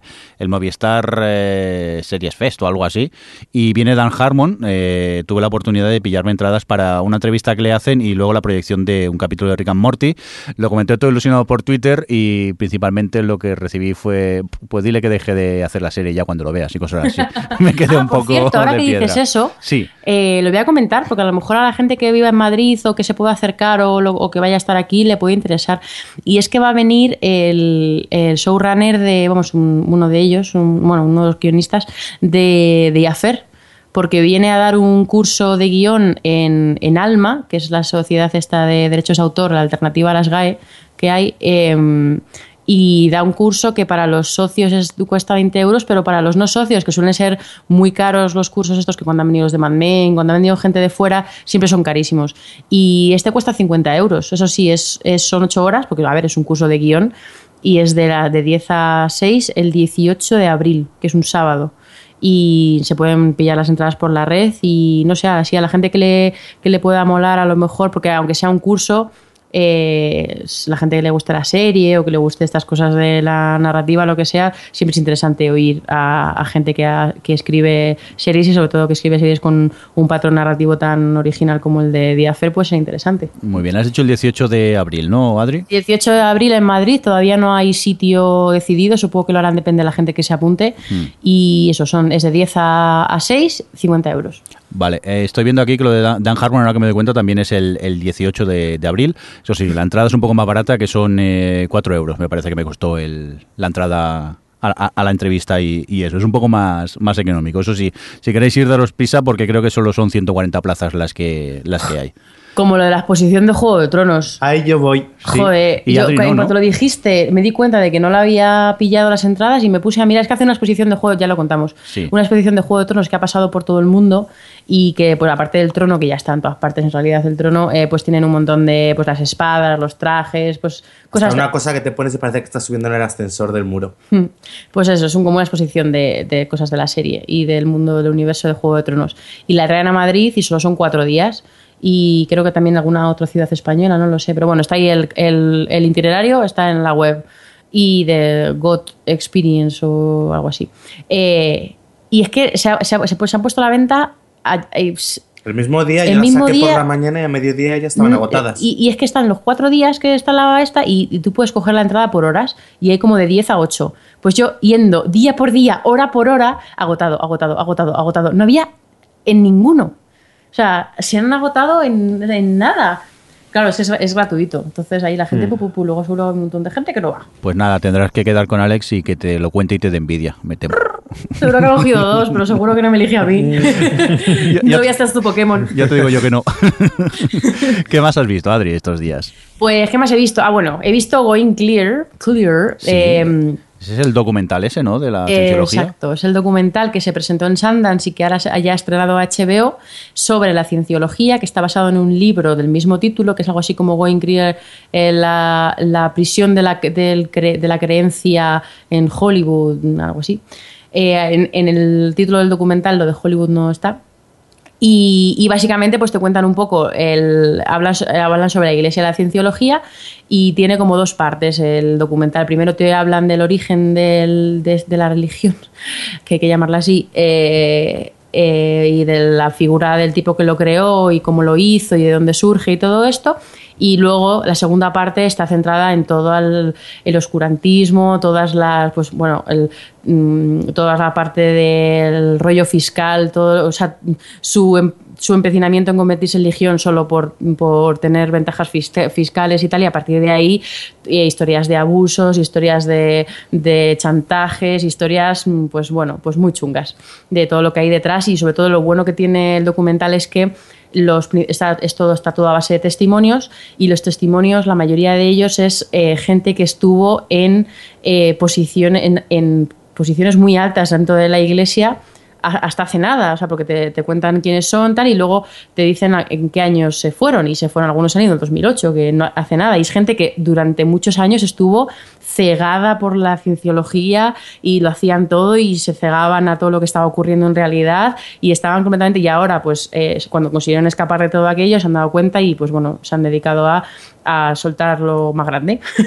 y y están todos ellos, claro, te cuentan pues no solo historias de abusos y de los niños que, que, tienen allí y tal, sino historias de todos las, los que conocemos, los famosos de Hollywood que conocemos, que son cienciólogos, eh, pues te cuentan un poco la historia detrás, cómo, pues, eh, eh, cómo cuentan que John Travolta en realidad está, está chantajeado y que en un momento se quiso ir, pero le dijeron que como, que como se fuese iban, iban a, publicar todo lo que sabían sobre él, porque el, proceso de la, la cienciología... Mm, la forma que tú evolucionas dentro de la iglesia es que te hacen una especie de, lo vamos a llamar consultas psicológicas, cada cierto tiempo en las que tú adquieres niveles eh, dentro de la iglesia y cuando alcanzas cierto nivel ya tienes el nivel necesario para que te cuenten cuál es la historia de la creación, que hay aliens y cosas. Y mm, es toda una movida. entonces en esas, en esas conversaciones uno a uno, que son como rollos psicológicos, tú tienes que soltar todo. Si en el, fondo la cienciología nació como algo muy de, de psicología humana, ¿no? La base de, de, lo que del primer libro que escribió el tipo, pues era muy de, de esto. De, ayuda de autoayuda, exacto, es la palabra. Y entonces ellos tienen pues no, eh, archivos y archivos y archivos de todas las notas que cogen la gente en todas las sesiones que hace todo el mundo que entra a la iglesia. Aparte de que luego te cuentan el sistema de financiación, como para ir de nivel a nivel tienes que poner pasta y como, bueno, en fin, es una locura. Y nada, pues estos documentales que hay que ver que piensas, madre mía, Dios santo, esta gente, ¿cómo puede alguien caer en esto? Luego entiendes perfectamente, porque la gente que va es gente que necesita hablar con alguien y que le entiendan, y, ellos saben atraer mucho gente con dinero, y hay unos cuantos que están haciendo ricos a costa de maltratar a otros de tener a unos una cosa que, llaman el agujero y que les tienen completamente eh, sugestionados, que bueno, en fin, es una locura. Y yo lo recomiendo ver porque mm, porque, a ver, porque, porque, es, muy, porque es muy fuerte y porque eh, estas cosas de... Sí, a mí siempre me ha fascinado todo esto de las sectas y de cómo hay gente que sabe monetizar y aprovechar muy bien a la gente que está perdida y que necesita tal y pues bueno, pues te aprovechas. Es un poco eh, yo desde que lo vi lo dije siempre que es para ver ahí eh, de, seguido con Jesus Camp, que es el documental este que te cuenta cómo estos campamentos cristianos a los que se llaman los niños que les transforman en eh, ultra creyentes tal por motivos por motivos puramente políticos y, de, y de, interés y en fin pues estos que acabas y dices madre mía mejor no lo pienso mucho porque Pero bueno, no sé, ¿vosotros lo habéis visto alguno de los dos? No. Yo lo tengo pendiente. A mí quiero verlo, lo que pasa que todavía no, he sacado el, tiempo para ello. Pero vamos, después de lo que me has comentado, todavía tengo más ganas de, verlo. Vamos a por más cositas que quieras destacar, Adri. Pues mira, voy a comentar mi última cosa que está ya, creo que también sí que la ha visto Alex, que es la temporada de Girls, que ha sido la cuarta temporada. Tampoco haría falta, ¿eh? Que aprovechamos que no está Javi para hacer piña contigo. y, nada, a mí la cuarta temporada me ha gustado mucho. Creo que tienen, ya está claro que tienen a los personajes cogidos a la perfección y, y es una temporada en la que se nota que los personajes son más maduros y ha tenido quizá como menos excentricidades que otras temporadas, ha sido como más adulta en sus conflictos bueno, no es un conflicto porque siempre fue adulta, pero como en el desarrollo de los conflictos. Ha sido menos excéntrica, menos eh, sobrada quizá, porque también los personajes están en otro punto, de, eh, en otro punto vital. Y y personajes, los personajes siguen muy perdidos y a pesar de todo, pues eh, además muy separados entre sí en, esa temporada y a mí me ha funcionado muy bien, la verdad, me han gustado mucho todas las historias. Quizá ahora mismo la que, está, la que ha estado más interesante para mí es la, la, chica, la, ¿cómo se llama? La más guapilla. Eh, Marnie. Marnie, que ha sido, la verdad es que es un personaje que me da muchísima pena porque no se, no se da cuenta de... O porque además es, es una serie que consigue eh, dibujarte también a las protagonistas que casi hablas de ellas como, como personas reales. Entonces yo siento mucho por Marnie, por lo mal que lo está haciendo en su vida.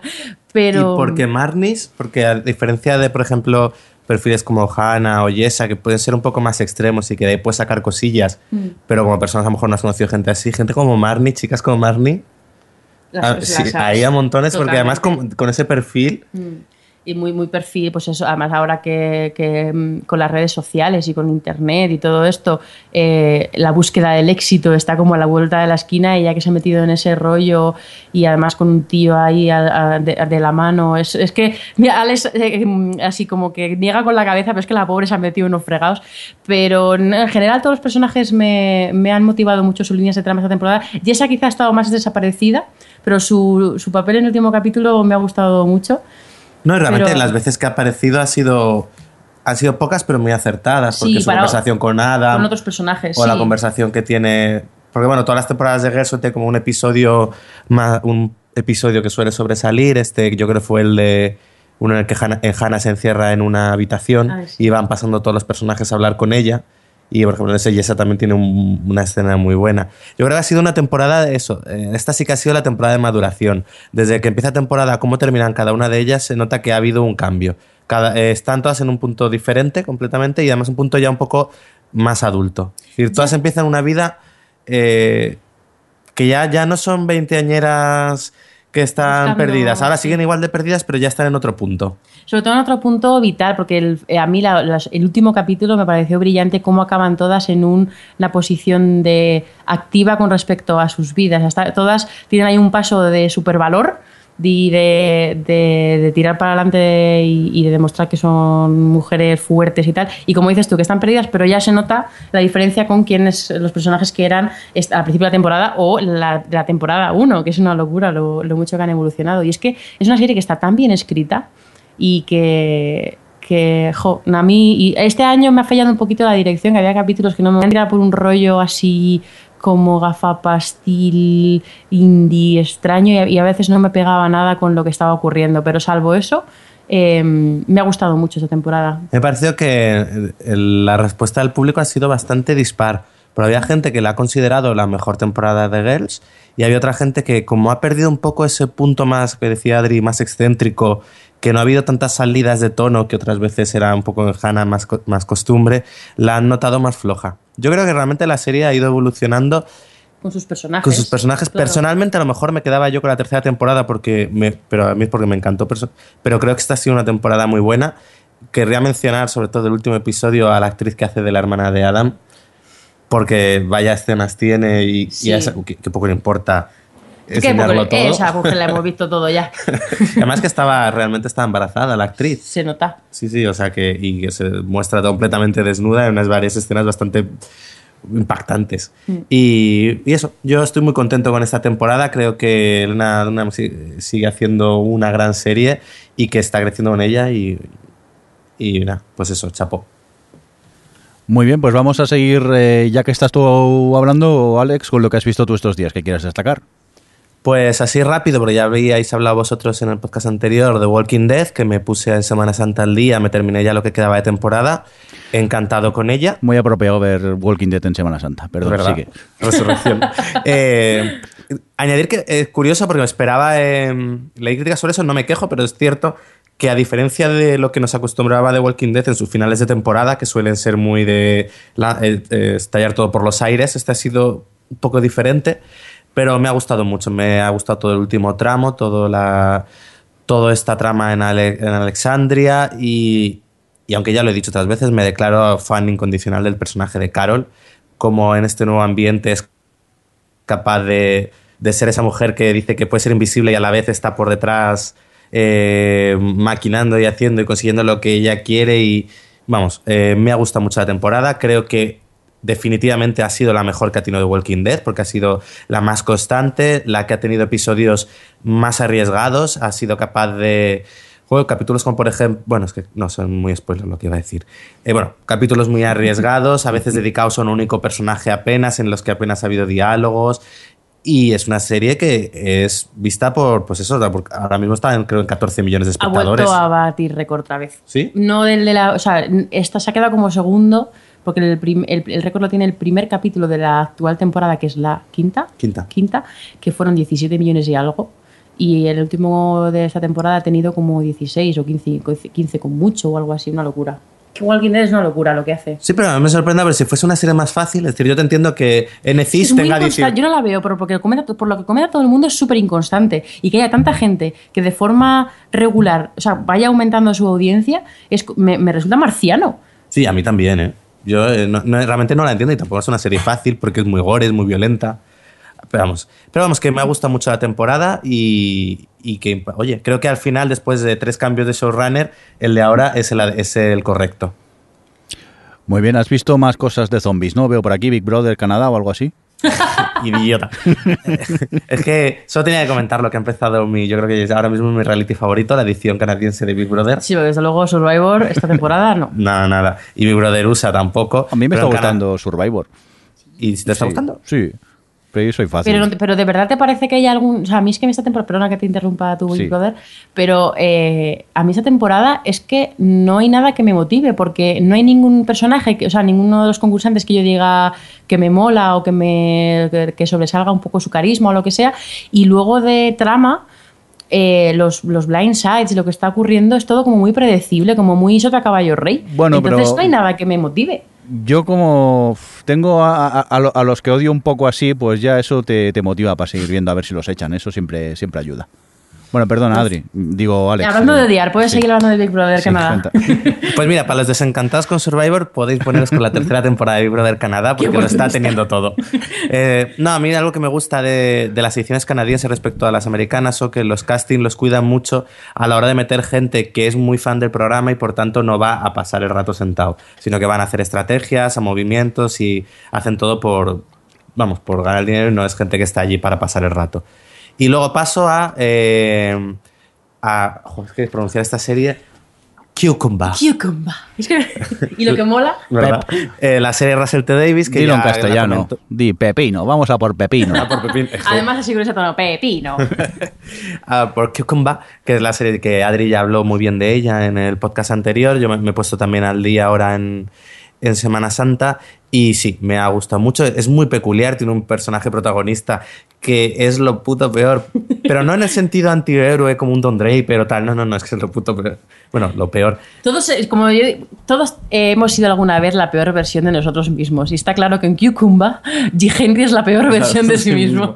Pero es una serie que, además eso lo decía Adri, que de repente te sale por donde no te esperas, con tramas que dices, esto no me no esperaba ver algo así.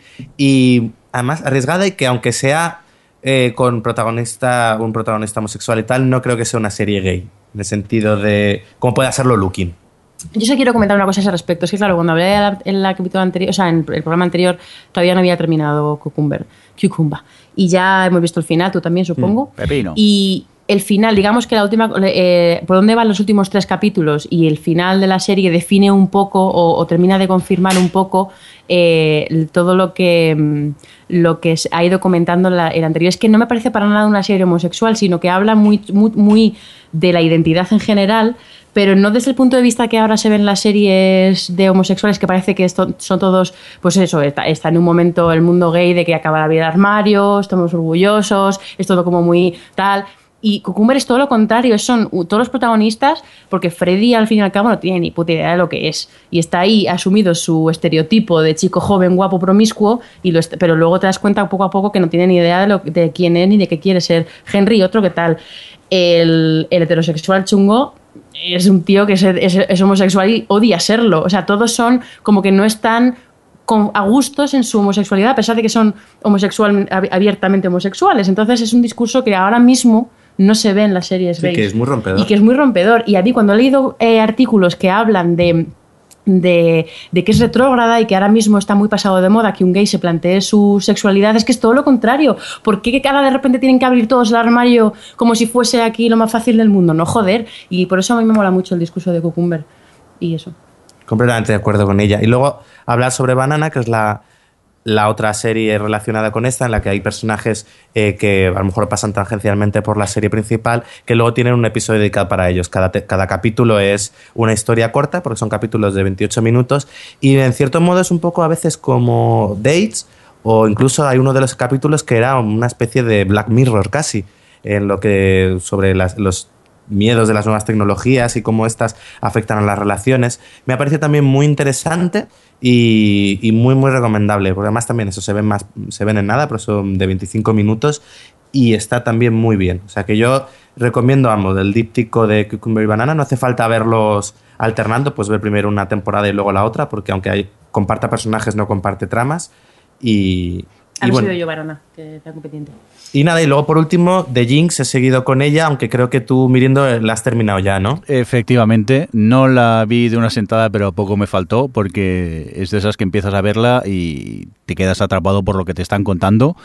Y yo recomiendo este documental. Es que no quiero entrar mucho, prefiero que lo, lo descubráis, aunque Javi ya contó más o menos de qué iba, pero igualmente, por lo que contó Javi, vas descubriendo cosas y te vas quedando con la boca abierta a lo que te están contando. A mí ¿Cuántos ya has les picado curiosidad porque me ha dicho que es uno de los documentales a los que nos gustan a nosotros. De estos de con giro, giro, giro, giro. Sí, sí, sí. Tú- Giros y no puede ser verdad. Eh, Esto no puede ser verdad. Y es que encima está basado en hechos reales. El resultado del juicio es de quedarte con la boca, o más lo que están discutiendo en el juicio. Bueno, que- bueno, eso por un lado me gustó mucho, era el ver un juicio de verdad y darte cuenta que eran iguales que los que ves en las series americanas. Porque, no sé, tú a veces dices, bueno, porque es todo muy hollywoodiense, y lo- pero no, luego tú veías a los vídeos del abogado durante el juicio dando el, ¿cómo se llama? El, el discurso este frente al jurado ya final, Sí. y es igual que los que tú ves en las series. Pero si es que es así, la, si la, la justicia americana es un chiste. Si solo hay que escuchar serial cuando ponen los trozos de si es que al final es todo. Bueno, como- ya verás en The Jinx. Pero bueno, yo, por ejemplo, voy por el cuarto episodio, he visto el cuarto y el final del cuarto es de decir, pero, pero ¿esto qué es? Vamos, tenéis que verla. Además, son seis capítulos y hacer caso a, a Javi, que tenía toda la razón. Sí, sí, sí, es de esos documentales que... Va, lo, voy a confesar. Yo me vi cinco episodios de un tirón, no me vi el sexto porque me equivoqué de subtítulos, estaban en sueco o algo, y acorté mis vacaciones un día antes y me fui un día antes para casa para poder ver este, este de Jinx, el final, porque te dejan con, vamos, con, con, ganas de saber qué es lo que va a ocurrir y altamente recomendable este documental de HBO. Y yo, por mi parte, como lo que en sí lo que había visto era de 100, que ya hemos hablado con Javi y también de Jinx, pues no tengo mucho más de que 100. destacar. De 100 es el nuevo. De 100. ce- ce- ce- eh, 30 30 Rock. 30 Rock, es verdad. De 100, perdón, es que... Es verdad, 100. lo he leído tanta... Es que ni me, queremos, Jordi. ni me he mutado, eh, que he leído de 100, ya, ya me vale. Oye, que nos vamos a ir, que llevamos ya una hora y 40 aquí de, de, de cháchara. Volvemos si todo va bien en unos 15 días, más o menos. Eh, Adri, muchas gracias por estar ahí. Gracias a ti. Eh, Alex, también muchas gracias estar- por, por estar ahí. De nada. Javi, que adiós, que te has ido ya con las vaquitas, que a tu rollo estrella has venido, has colgado y, y ya está. Y también un cordial saludo de quien nos habló con vosotros, el señor Mirindo. Hasta luego. Hasta luego. O Televisión Podcast, el podcast de la cultura audiovisual.